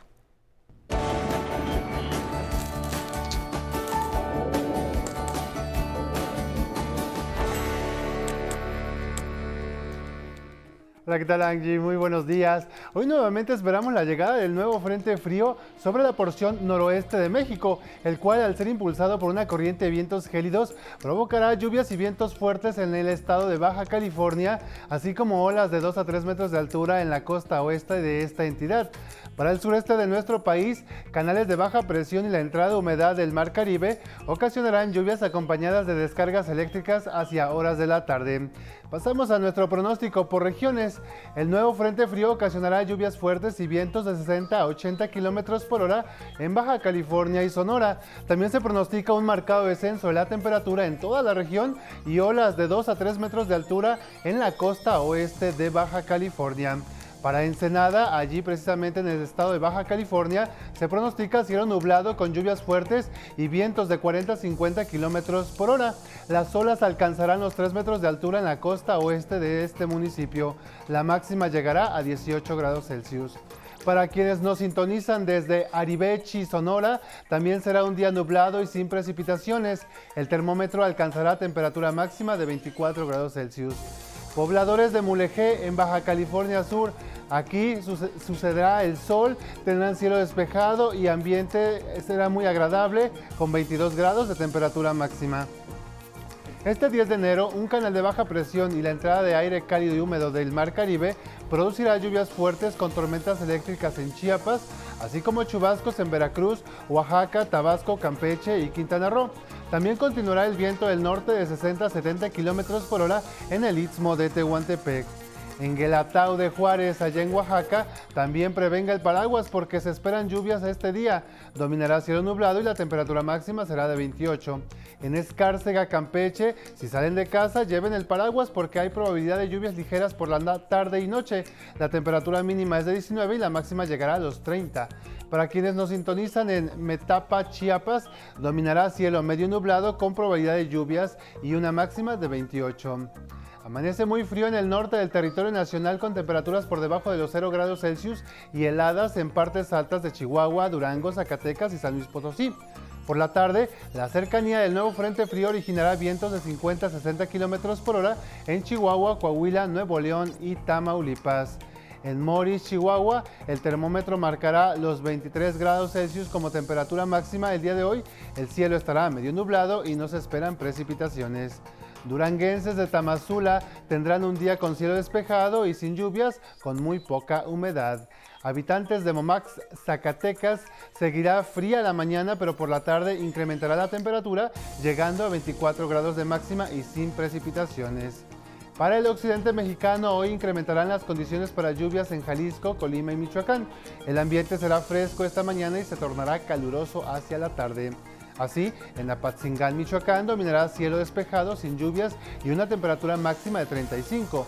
Colimenses de Minatitlán tendrán un día soleado, bastante húmedo, aunque sin precipitaciones. La temperatura máxima alcanzará los 29. En Arandas, Jalisco, eh, se espera un día nublado, sin probabilidad de lluvias, y el termómetro se detendrá en 24. Y también aquí en la región central del país no tendremos lluvias por la tarde, así que si piensa salir, salga abrigado y no está de más llevar el paraguas, ya que el ambiente continuará siendo fresco a lo largo de esta tarde. Para Pisaco, Tlaxcala será una mañana fría. A partir de las 10 de la mañana incrementarán las temperaturas alcanzando 20 grados de máxima hacia las 3 de la tarde. En Coautlán de Río Morelos, aprovechen el día soleado que tendrán hoy. No se prevén lluvias en esta localidad y la máxima llegará a 26 grados Celsius. Habitantes de Aculco en el Estado de México saquen el paraguas o el impermeable porque hoy habrá lluvias por la tarde y noche. La temperatura máxima será de 20 grados Celsius. Les recuerdo que puede consultar el estado del tiempo para su localidad en el portal del Servicio Meteorológico Nacional de la Conagua, dando clic en la opción Pronóstico Meteorológico por municipios. Esta fue la información del estado del tiempo. Que tengan un excelente martes.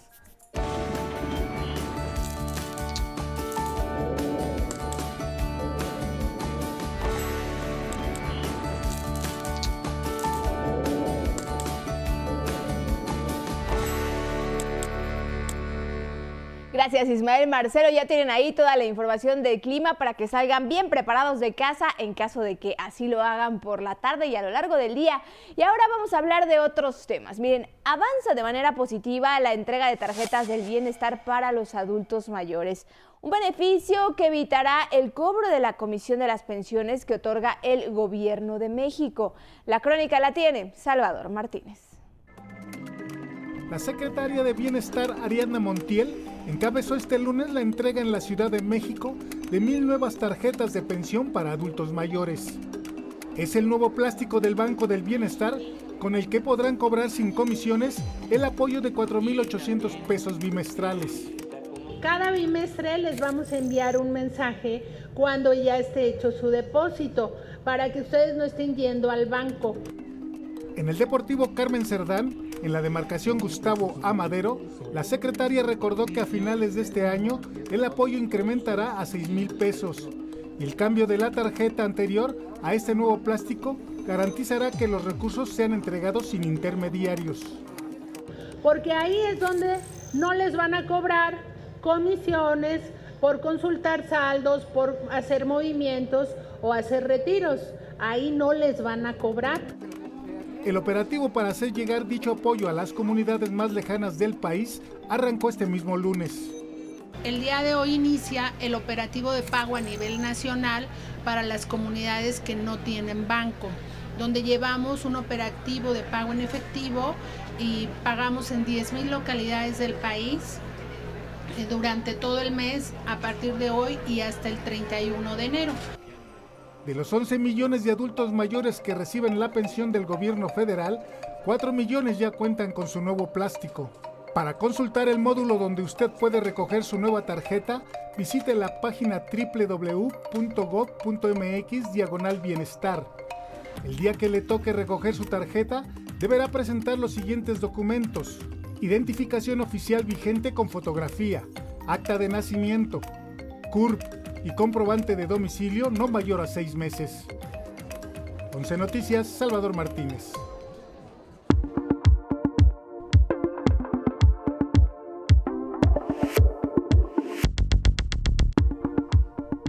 Muy buenos días, vamos a la información cultural. La escritora Cristina Rivera Garza y el computólogo Carlos A. Coello Coello ingresarán como miembros del Colegio Nacional. El Consejo del organismo colegiado tomó en cuenta la reconocida trayectoria literaria nacional e internacional de Rivera Garza, que abarca casi 30 títulos de novela, cuento, poesía y ensayo. Respecto al computólogo, Carlos Coello Coello es pionero en el área de investigación denominada optimización evolutiva multiobjetivo y su trabajo ha encontrado aplicaciones prácticas en la rama de la inteligencia artificial. La ceremonia de ingreso se llevará a cabo en los próximos meses.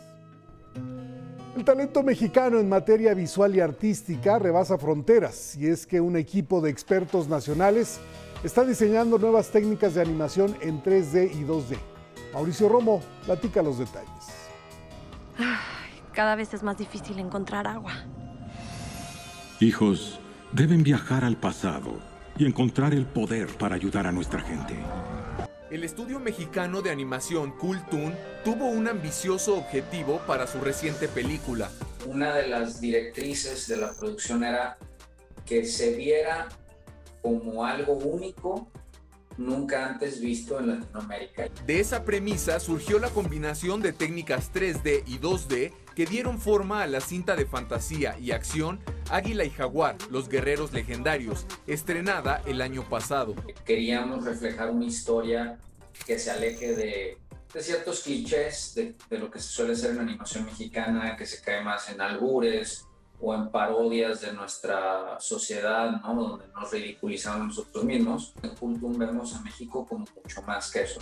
Para el estudio Cultun es necesario construir nuevos referentes de la cultura mexicana para las nuevas generaciones. Además de esta parte de, de enaltecer las culturas azteca y maya en una fantasía moderna, pues también lleva un tinte personal de gustos como director y productor, que es el tema de los superhéroes. Eh, pienso firmemente que desde hace 15, 20 años nos bombardean con historias de superhéroes pues norteamericanos y chinos y egipcios y griegos y africanos y en México tenemos mucha riqueza cultural y natural. Los contrastes juegan un rol decisivo en la construcción de escenarios para la narrativa de esta historia postapocalíptica, en la que el agua es monopolizada. Es este contraste entre un futuro que ojalá y no lleguemos a eso, o sea, como más lúgubre, más desaturado, este, con menos vivo en muchos sentidos, o sea, desde el color hasta como la cantidad de, verde que hay, y contrastarlo con el presente en donde todavía estamos ahí, o sea, todavía tenemos esos paisajes idílicos. El trabajo de Toon se puede seguir en Instagram y YouTube como Toon Entertainment.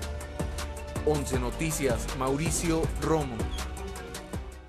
En el Museo de Arte Contemporáneo de Monterrey está abierta la exposición Bill Viola Tiempo Suspendido, una muestra en la que se exhiben obras del artista neoyorquino. Tras ocupar los espacios y alturas del ex arte actual, el cuerpo vuelve a confrontar al tiempo en el Museo Marco de Monterrey a través de la muestra Bill Viola, Tiempo Suspendido.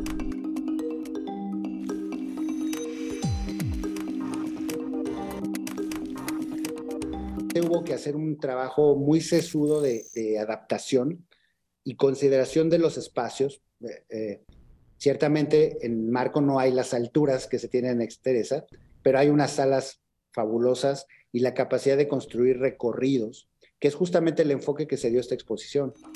15 obras del artista que hace medio siglo comenzó a contemplar y plasmar esas dudas existenciales con tintes de espiritualidad filosófica y en formatos que aluden a la pintura, pero en realidad se soportan en video. Bill Viola eh, técnicamente, pues ah, fue uno de los primeros artistas que incursionó de manera profunda en la exploración del video como soporte para crear arte. Un pionero de, lo que hoy conocemos ya todos como videoarte, pero que en esa época no tenía nombre ni, ni nomenclatura ni tampoco un territorio definido. ¿no?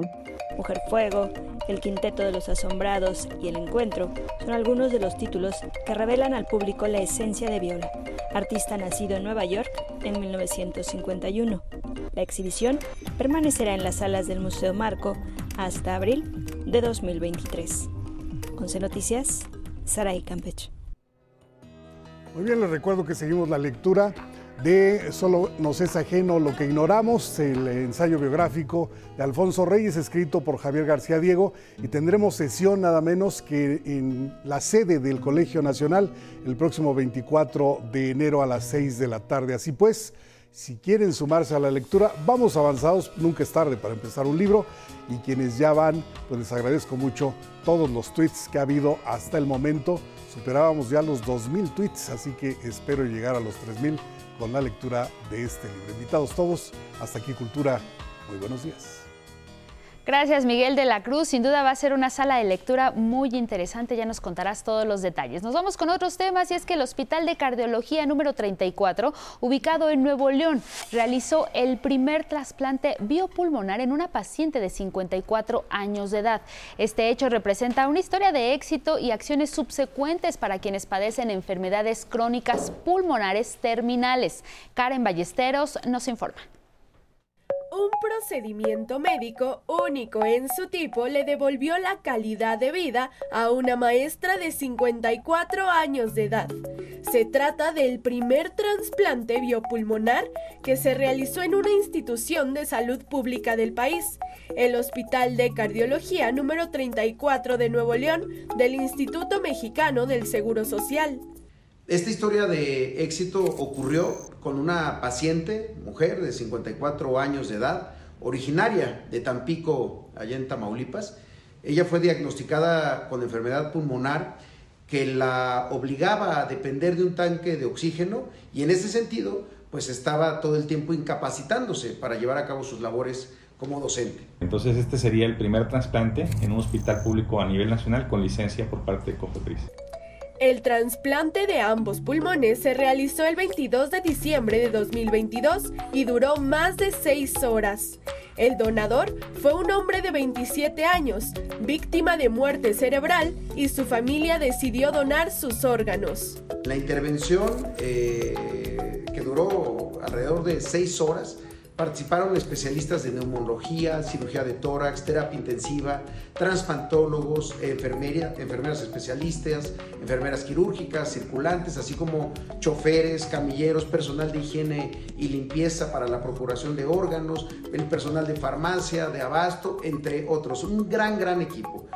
El director del hospital donde se llevó a cabo el trasplante indicó que aunque este tipo de intervenciones conllevan a una recuperación paulatina, la docente podrá retomar sus actividades poco a poco.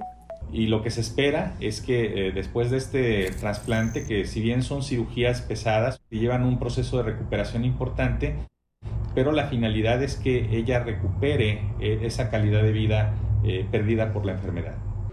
El director general del IMSS, Zoe Robledo, calificó este hecho como histórico y resaltó que este procedimiento marca el inicio del programa de trasplantes que impulsa el IMSS al norte del país. Además, resaltó, ofrece una nueva alternativa para quienes padecen enfermedades crónicas pulmonares terminales. Robledo Aburto felicitó al personal médico que hizo posible el trasplante por su compromiso, por su lealtad y por su disposición a seguir innovando.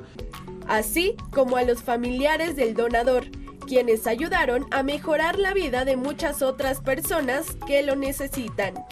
11 Noticias, Karen Ballesteros.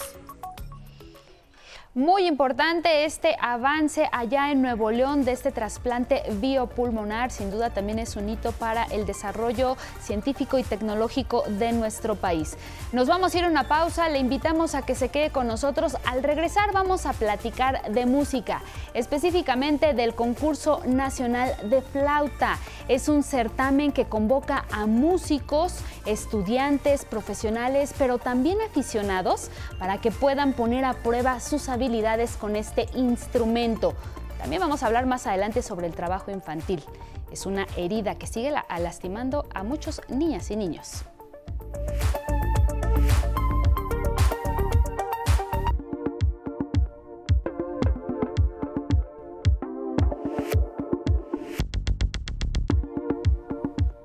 Las 9 de la mañana en el tiempo del centro. Nos da mucho gusto recibir aquí en el estudio al maestro Miguel Ángel Villanueva, el es flautista, y nos va a conversar, vamos a hablar sobre el concurso nacional de flauta 2023. Maestro, bienvenido, muy buenos días. Platíquenos sobre este concurso nacional de flauta. Leía yo que eh, se realizaba cada dos años, pero previo a la pandemia tuvo que ser suspendido. Cuéntenos, por favor. Hola, ¿qué tal? Buenos días. Efectivamente, es un concurso de carácter nacional que se viene eh, organizando eh, desde hace 20 años en la Facultad de Música de la UNAM, donde soy maestro, y eh, convoca a los estudiantes de todos los niveles en cinco categorías, dos infantiles, dos juveniles y una profesional, a presentarse a concurso sobre todo tiene un carácter formativo. Se trata de que los muchachos aprendan a concursar, básicamente, ¿sí? porque no cualquiera eh, sabe concursar. Esto implica desde leer la convocatoria, atender las bases, inscribirse, etcétera, etcétera. ¿Y por qué es importante en la formación? Es importante porque muchos de los trabajos que obtenemos los músicos son a través de concursos. Por ejemplo, eh, las plazas de oposición como maestros, eh, una plaza en una orquesta es a través del mecanismo de concurso, la obtención de becas, e incluso para hacer eh, examen de admisión a una escuela en el extranjero es a través del mecanismo de concurso, entonces por eso fue creado este concurso. Desgraciadamente, como bien dices, pues la pandemia nos golpeó a todos y este concurso pues eh, se vio suspendido durante aproximadamente tres, casi cuatro años. Y bueno, nuevamente se dan las condiciones para que en la Facultad de Música de la UNAM podamos volver a, invitar a los flautistas a venir y recibir a todos los flautistas del país e incluso también está abierto a extranjeros que viven en el país, es decir, muchachos que se están formando en nuestras escuelas, porque sí hay, y bueno, pues eh, en esta ocasión van a venir flautistas de 20 estados de la República, entonces es bastante representativo. Cuéntenos, por favor, de cuándo a cuándo se va a realizar y los generales de la convocatoria, quiénes sí pueden inscribirse, eh, si también puede haber eh, o hay categoría infantil. También los que no tocan, no tocan tanto la flauta, o cuéntenos. Así es que bueno que lo mencionas, porque en esta ocasión el concurso normalmente tenía cinco categorías, dos infantiles, dos juveniles, la profesional, y en esta ocasión se va a abrir a una población que de alguna manera yo creo que sí estaba descuidada, que es los aficionados.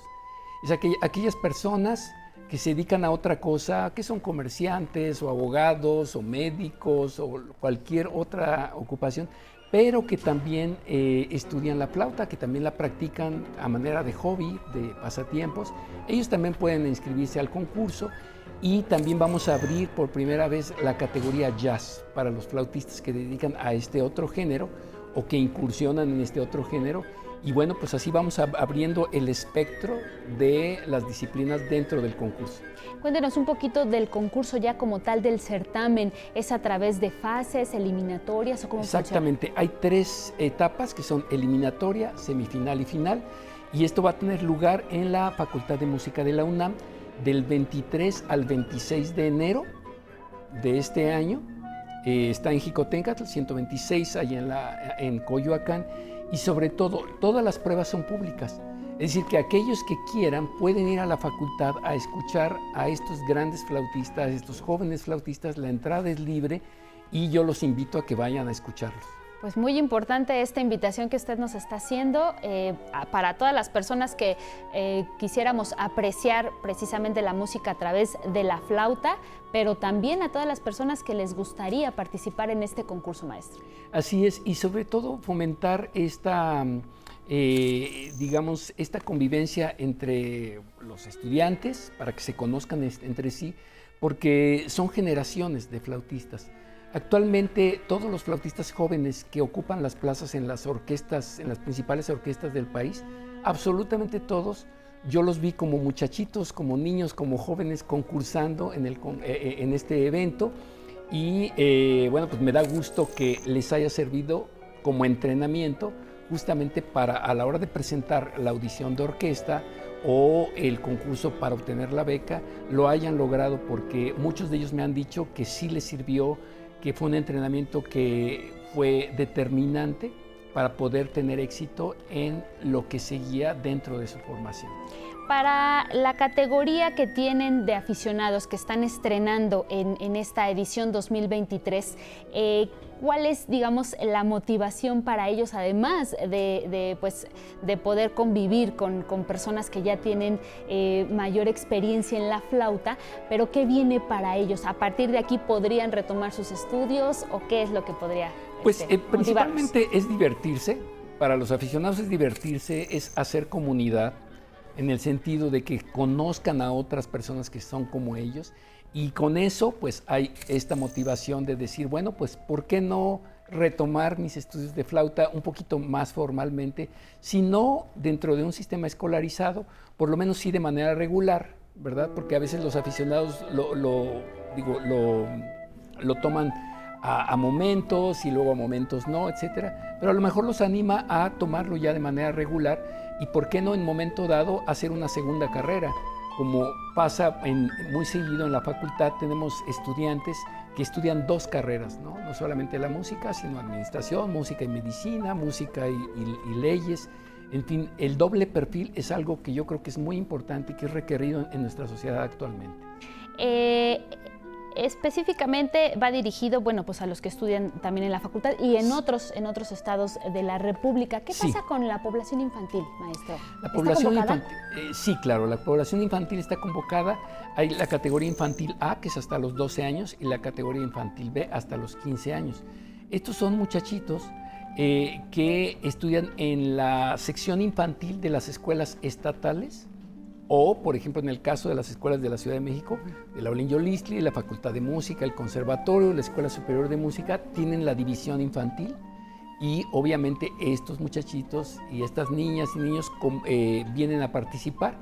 Y pues también para ellos es, una, e, e, es, una, es un evento que les ayuda de alguna manera a conocer a otros niños, y a situarse dentro del ámbito musical ya a un nivel un poquito más orientado hacia la profesionalización. Yo sé que es muy temprano, pero ya están orientados hacia eso.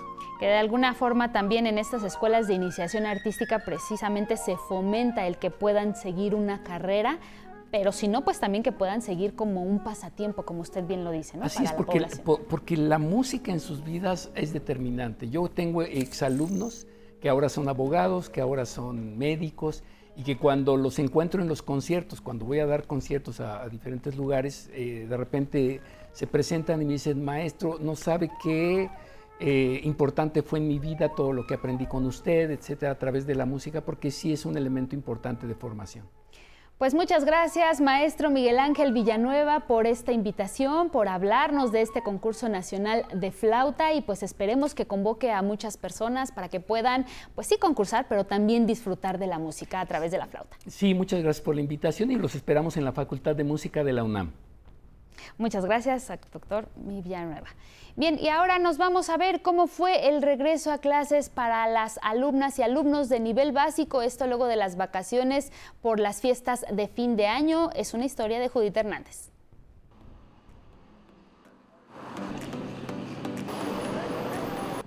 En el primer día de clases de este 2023, más de 24 millones de estudiantes de educación básica y casi 2 millones de trabajadoras y trabajadores de la educación regresaron a las aulas en 232 mil escuelas públicas y privadas de todo el país. La mayoría de los alumnos ya querían regresar a la escuela. Muy feliz de volver a ver a mis maestros y compañeros. Sí, ya era necesario regresar. ¿Sí? ¿Por qué? Pues para seguir estudiando y socializar más. Todos regresaron con buenos propósitos. Echarle más ganas a la escuela. Poner más atención y subir de calificaciones. Leer, no hablar en clase, poner atención. Terminar mis estudios y obviamente seguirlos y sacar buenas calificaciones más de las que tengo. Generalmente, en el primer día de clases es complicado levantarse temprano. Un poco, porque me levanto a las 5, entonces un poquito me costó trabajo levantarme. Y más con las bajas temperaturas de este lunes. Ay, sí, hace muy frío. Diego, por ejemplo, venía bien abrigado. Tiene que cuidarse mucho. ¿Te enfermaste en las vacaciones o qué? Sí. ¿Sí? ¿De qué te enfermas? COVID-19. Pues ahorita le dijeron nada más que no se descubra tanto, no se quite el cubrebocas y todo porque todavía tiene un poco de tos. También Mateo llegó preparado para el frío. Luego en enero, que son los fríos, peor, pero pues aquí estamos bien abrigados. A mi hijo lo, le puse su bufanda y sus orejitas, su gorrito de orejas. Bufanda, chaleco, guantes y ya. El tráfico también complicó la llegada a la escuela este primer día de clases, sobre todo para quienes se trasladan en camión, moto o automóvil. Hay mucho tráfico, hay mucho tráfico del circuito interior para acá. En la Ciudad de México, 7.000 policías ayudaron a evitar congestionamientos viales cerca de las escuelas. Con imágenes de Cristian Aguilar y Jair Maya, 11 Noticias, Judith Hernández.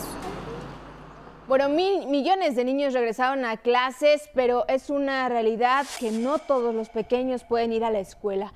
Miles son obligados a trabajar en alguna actividad que incluso puede representar riesgos para su salud. Gabriela Jiménez nos presenta la siguiente historia.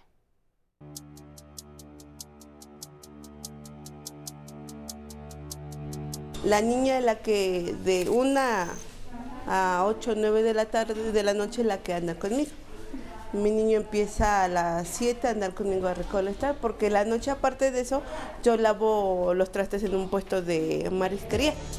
Los hijos de María Elena, de 3 y 6 años, tienen que acompañarla diariamente a recoger basura y lavar platos en una marisquería del mercado de Xochimilco.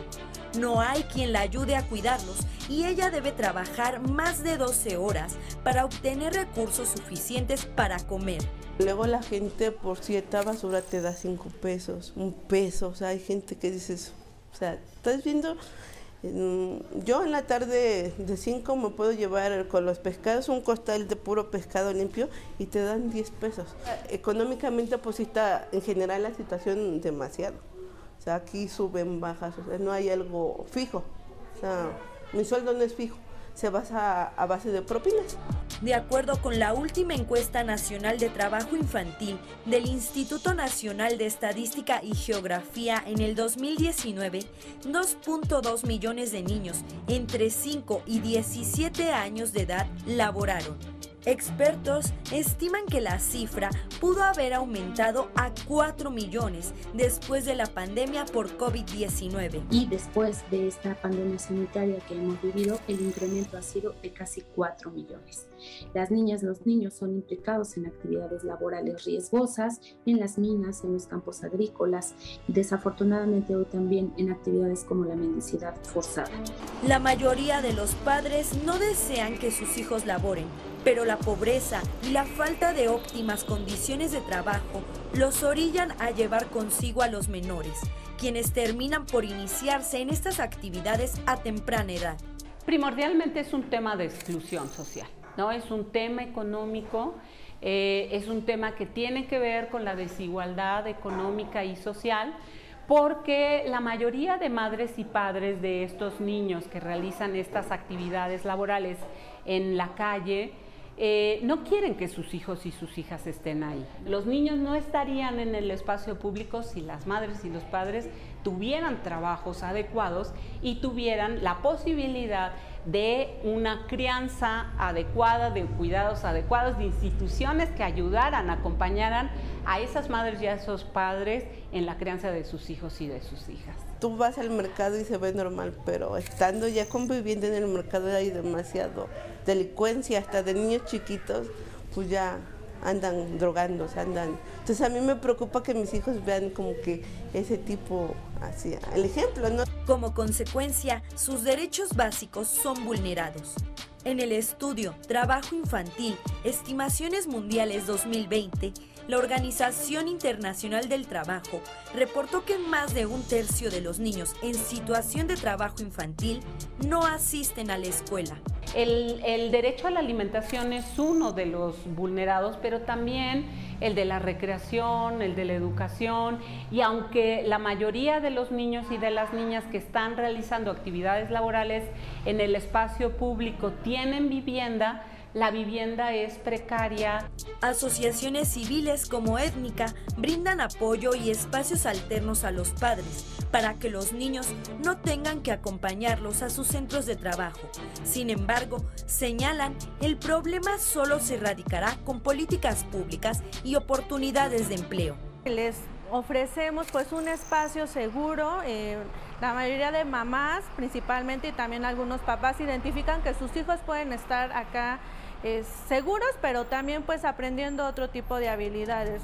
En ocasiones, Raúl y Ariadne acompañan a sus padres. Sin embargo, saben que esta actividad no debe trastocar sus derechos ni su integridad. No es bueno para sus, su desarrollo y, y, no, y no hacen bien para sus derechos. Con imágenes de Christopher Dávila y Paris Aguilar, 11 Noticias, Gabriela Jiménez. Vamos con otros temas. Es que actualmente la terapia de rehabilitación física y emocional con animales es una realidad. El nado con delfines es una opción. Araceli Aranday nos cuenta de esto.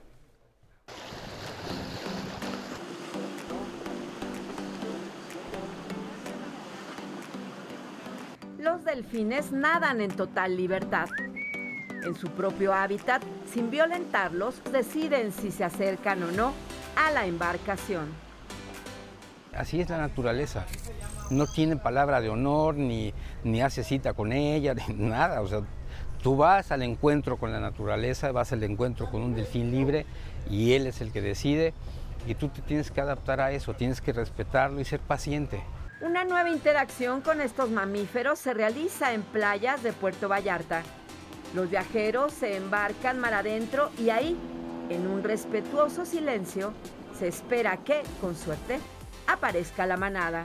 Pues son animales que totalmente están libres, nosotros no los estamos así acarreando con comida ni nada, no, no están entrenados. Entonces es el respeto que se le tiene, ¿no? Entramos al agua con ellos, si ellos quieren interactuar con nosotros, se nos van a acercar y lo van a hacer. Si no, pues van a seguir su camino y van a seguir buscando comida o interactuando entre ellos. Hace 22 años, un grupo de biólogos y fotógrafos marinos se dieron a la tarea de investigar el avistamiento de delfines en playas vallartenses. Eh, el primer paso de la investigación fue ese, saber si eran residentes o, o visitaban la, la, bahía solo cuando había ballenas. ¿no?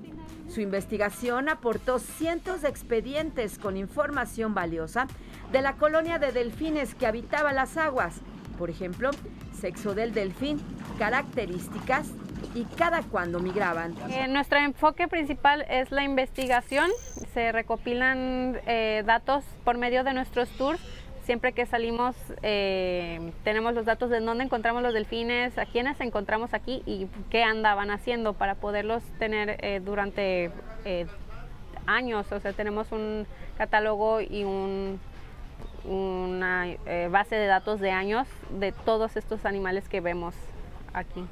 Además, se registró también su comportamiento en libertad con la cercanía de los seres humanos. A los expertos nos ayuda a entender un poco más sobre los animales, cómo reaccionan con nuestra presencia, eh, hablando de los humanos, cómo interactúan con nosotros y cómo hay casos que pues, nos quieren e-, evitar, ¿no? ¿Qué es lo que les molesta o qué no les gusta cuando estamos en su ambiente? La embarcación se detiene luego de recorrer 4 kilómetros aproximadamente. Ahí se observan los delfines, quienes se desplazan hasta 100 kilómetros al día y cuyo comportamiento es impredecible.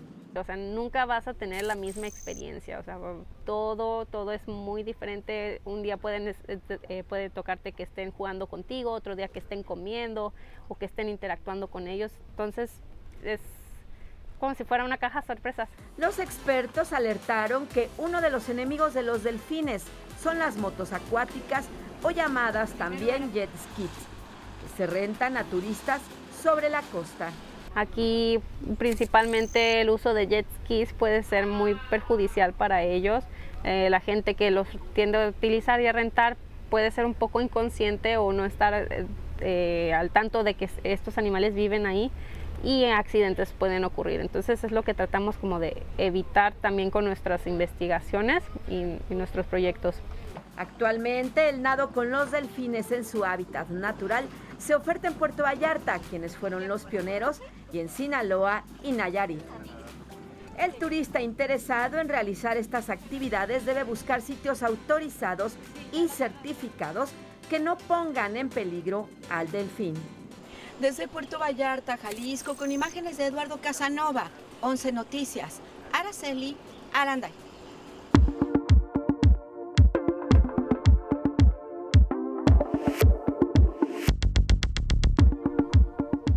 buenos días, vamos con más información deportiva. Iniciamos con el fútbol americano profesional. Terminó la temporada regular de la NFL y ya están listos los playoffs rumbo al Super Bowl número 57. En la conferencia americana, los jefes de Kansas City fueron el mejor equipo con marca de 14-3 y se instalaron directamente en la ronda divisional. En la ronda de comodines, los cargadores de Los Ángeles enfrentarán a los jaguares de Jacksonville los Cuervos de Baltimore, a los Bengals de Cincinnati y los Delfines de Miami jugarán ante los Bills de Buffalo. Y en la conferencia nacional, las Águilas de Filadelfia se consagraron como el mejor equipo de la conferencia y esperan su rival en la ronda divisional. El duelo más llamativo de postemporada es el de Tampa Bay de Tom Brady frente a los Vaqueros de Dallas. Los Gigantes de Nueva York enfrentarán al tercer mejor equipo de la conferencia, los Vikingos de Minnesota, y los halcones marinos de Seattle se jugarán su pase a la ronda divisional ante los 49 de San Francisco, el segundo mejor equipo de la nacional. Los partidos se jugarán el sábado, domingo y el lunes. Y vámonos ahora al fútbol mexicano. La noche de este lunes se cerró la jornada 1 de la Liga MX con el partido del vigente campeón Pachuca, que goleó al Puebla 5 goles a 1. Y en un recuento de la jornada, el Atlético San Luis venció 3 a 2 al Necaxa. El partido entre Mazatlán y León fue pospuesto por problemas de seguridad en Sinaloa el pasado viernes, al igual que el del Atlas frente al Toluca, pero este debido a las malas condiciones de la cancha del Estadio Jalisco. América y Querétaro empataron a cero. Chivas venció 1 por 0 al Monterrey. Pumas ganó 2 a 1 a Juárez. Tigres goleó 3 a 0 a Santos y Tijuana y Cruz Azul empataron a 1. El 2022 nos dejó grandes momentos en materia deportiva. He aquí un recuento. El 2022 nos dejó no solo jugadas sorprendentes, sino también momentos marcados en el mundo del deporte. En el fútbol mexicano hubo joyas de jugadas y goles que durante el 2022 quedarán marcados, como el mejor gol, el realizado por Juan Escobar, lateral derecho de Cruz Azul contra Pumas. Fue en la jornada 10 del Clausura 2022 cuando el paraguayo, tras un centro de Uriel Antuna, remató con espectacular tijera. En el Mundial de Qatar vimos un gol parecido. Lo hizo el atacante brasileño Richarlison ante Serbia. Lamentablemente, la violencia de nuevo se hizo presente en el fútbol mexicano, con una de las tragedias más lamentables en el balompié de nuestro país. Fue el 5 de marzo en el estadio La Corregidora durante el encuentro entre Atlas y Querétaro en la jornada 9 de Clausura 2022 cuando un grupo de personas invadió el campo de juego para resguardarse debido a enfrentamientos en las gradas. entre integrantes de las porras de ambos equipos. La riña se salió de control y superó la seguridad del recinto, dejando un saldo de 31 personas lesionadas, tres de ellas de gravedad. Hasta hoy, 67 personas han sido vinculadas a proceso judicial y conminadas al pago de poco más de millón y medio de pesos en reparación de daños a los afectados. Tras lo sucedido, la comisión disciplinaria vetó por tres años a la porra de Gallos como local y un año de visitante, mientras que la de Atlas fue sancionada por seis meses. En la temporada 2022 del béisbol de las grandes ligas, ¿cómo olvidar aquel home run de Christian Yelich que dejó a todos con la boca abierta? Durante el juego entre cerveceros de Milwaukee y Rockies de Colorado, Christian, jardinero izquierdo de Milwaukee, se voló la barra lanzando la bola a 499 pies de distancia. El home run más largo de la temporada y el segundo más largo realizado en el Coors Field, casa de los Rockies. Uno de los casos que más impactó en el mundo del boxeo fue la muerte de la joven boxeadora mexicana Janet Zacarías en agosto, durante la pelea contra la canadiense Mary Pearl Hall. La mexicana fue derribada en el cuarto asalto y tras sufrir una convulsión estuvo inducida a coma durante cinco días y falleció en el hospital de Montreal. Tres meses antes, Zacarías había sufrido un knockout y no tomó el tiempo necesario de recuperación. Otro momento de impacto que se vivió en el deporte de contacto fue en la UFC. Durante la pelea entre Michael Chandler y Tony Ferguson, apenas transcurrían 20 segundos del segundo round cuando Chandler mandó a la lona a Ferguson tras conectar una fuerte patada en el rostro para dejarlo en la lona completamente inconsciente. Fue el mejor knockout del año. En la Fórmula 1 también hubo grandes momentos. Durante la arrancada del Gran Premio de Gran Bretaña, en la parte de atrás se vivió una carambola de choques y toques que terminó volteando de cabeza el monoplaza del piloto chino de Alfa Romeo Wang Yu Shou, quien se estrelló con la malla de protección. El accidente también involucró al Williams de Alex Albon, el Mercedes de George Russell, el Alpine de Esteban Ocon y el Alfa Tauri de Yuki Tsunoda. Sin duda, el deporte en el 2022 nos dejó momentos de impacto. ¿Qué nuevas imágenes nos dejará el deporte este 2023? 11 noticias. Viene y. Es todo lo que tenemos en la información deportiva. Carla. Gracias, Gabriel. Feliz cumpleaños. Te mando un abrazo. Te deseo lo mejor en este día. Y pues bueno, que sea un buen año para ti. Nosotros ya casi nos vamos. Es todo en este espacio informativo. Les agradecemos infinitamente que como siempre nos acompañen. Mañana nos vemos muy temprano a la cita 6 de la mañana. Sigan aquí en la señal del 11. Angélica, buen día para ti. Gracias Carla Contreras, gracias también a todos los que nos siguieron a través de Radio Instituto Politécnico Nacional, a través de nuestras redes sociales. Recuerden que ya estamos en TikTok, ahí les compartimos información de último momento. También les recordamos que abrió ya la línea 3 del metro, específicamente del tramo de Indios Verdes hacia Tlatelolco para que lo tomen en cuenta. Que tenga un excelente día, sí, en la señal del 11.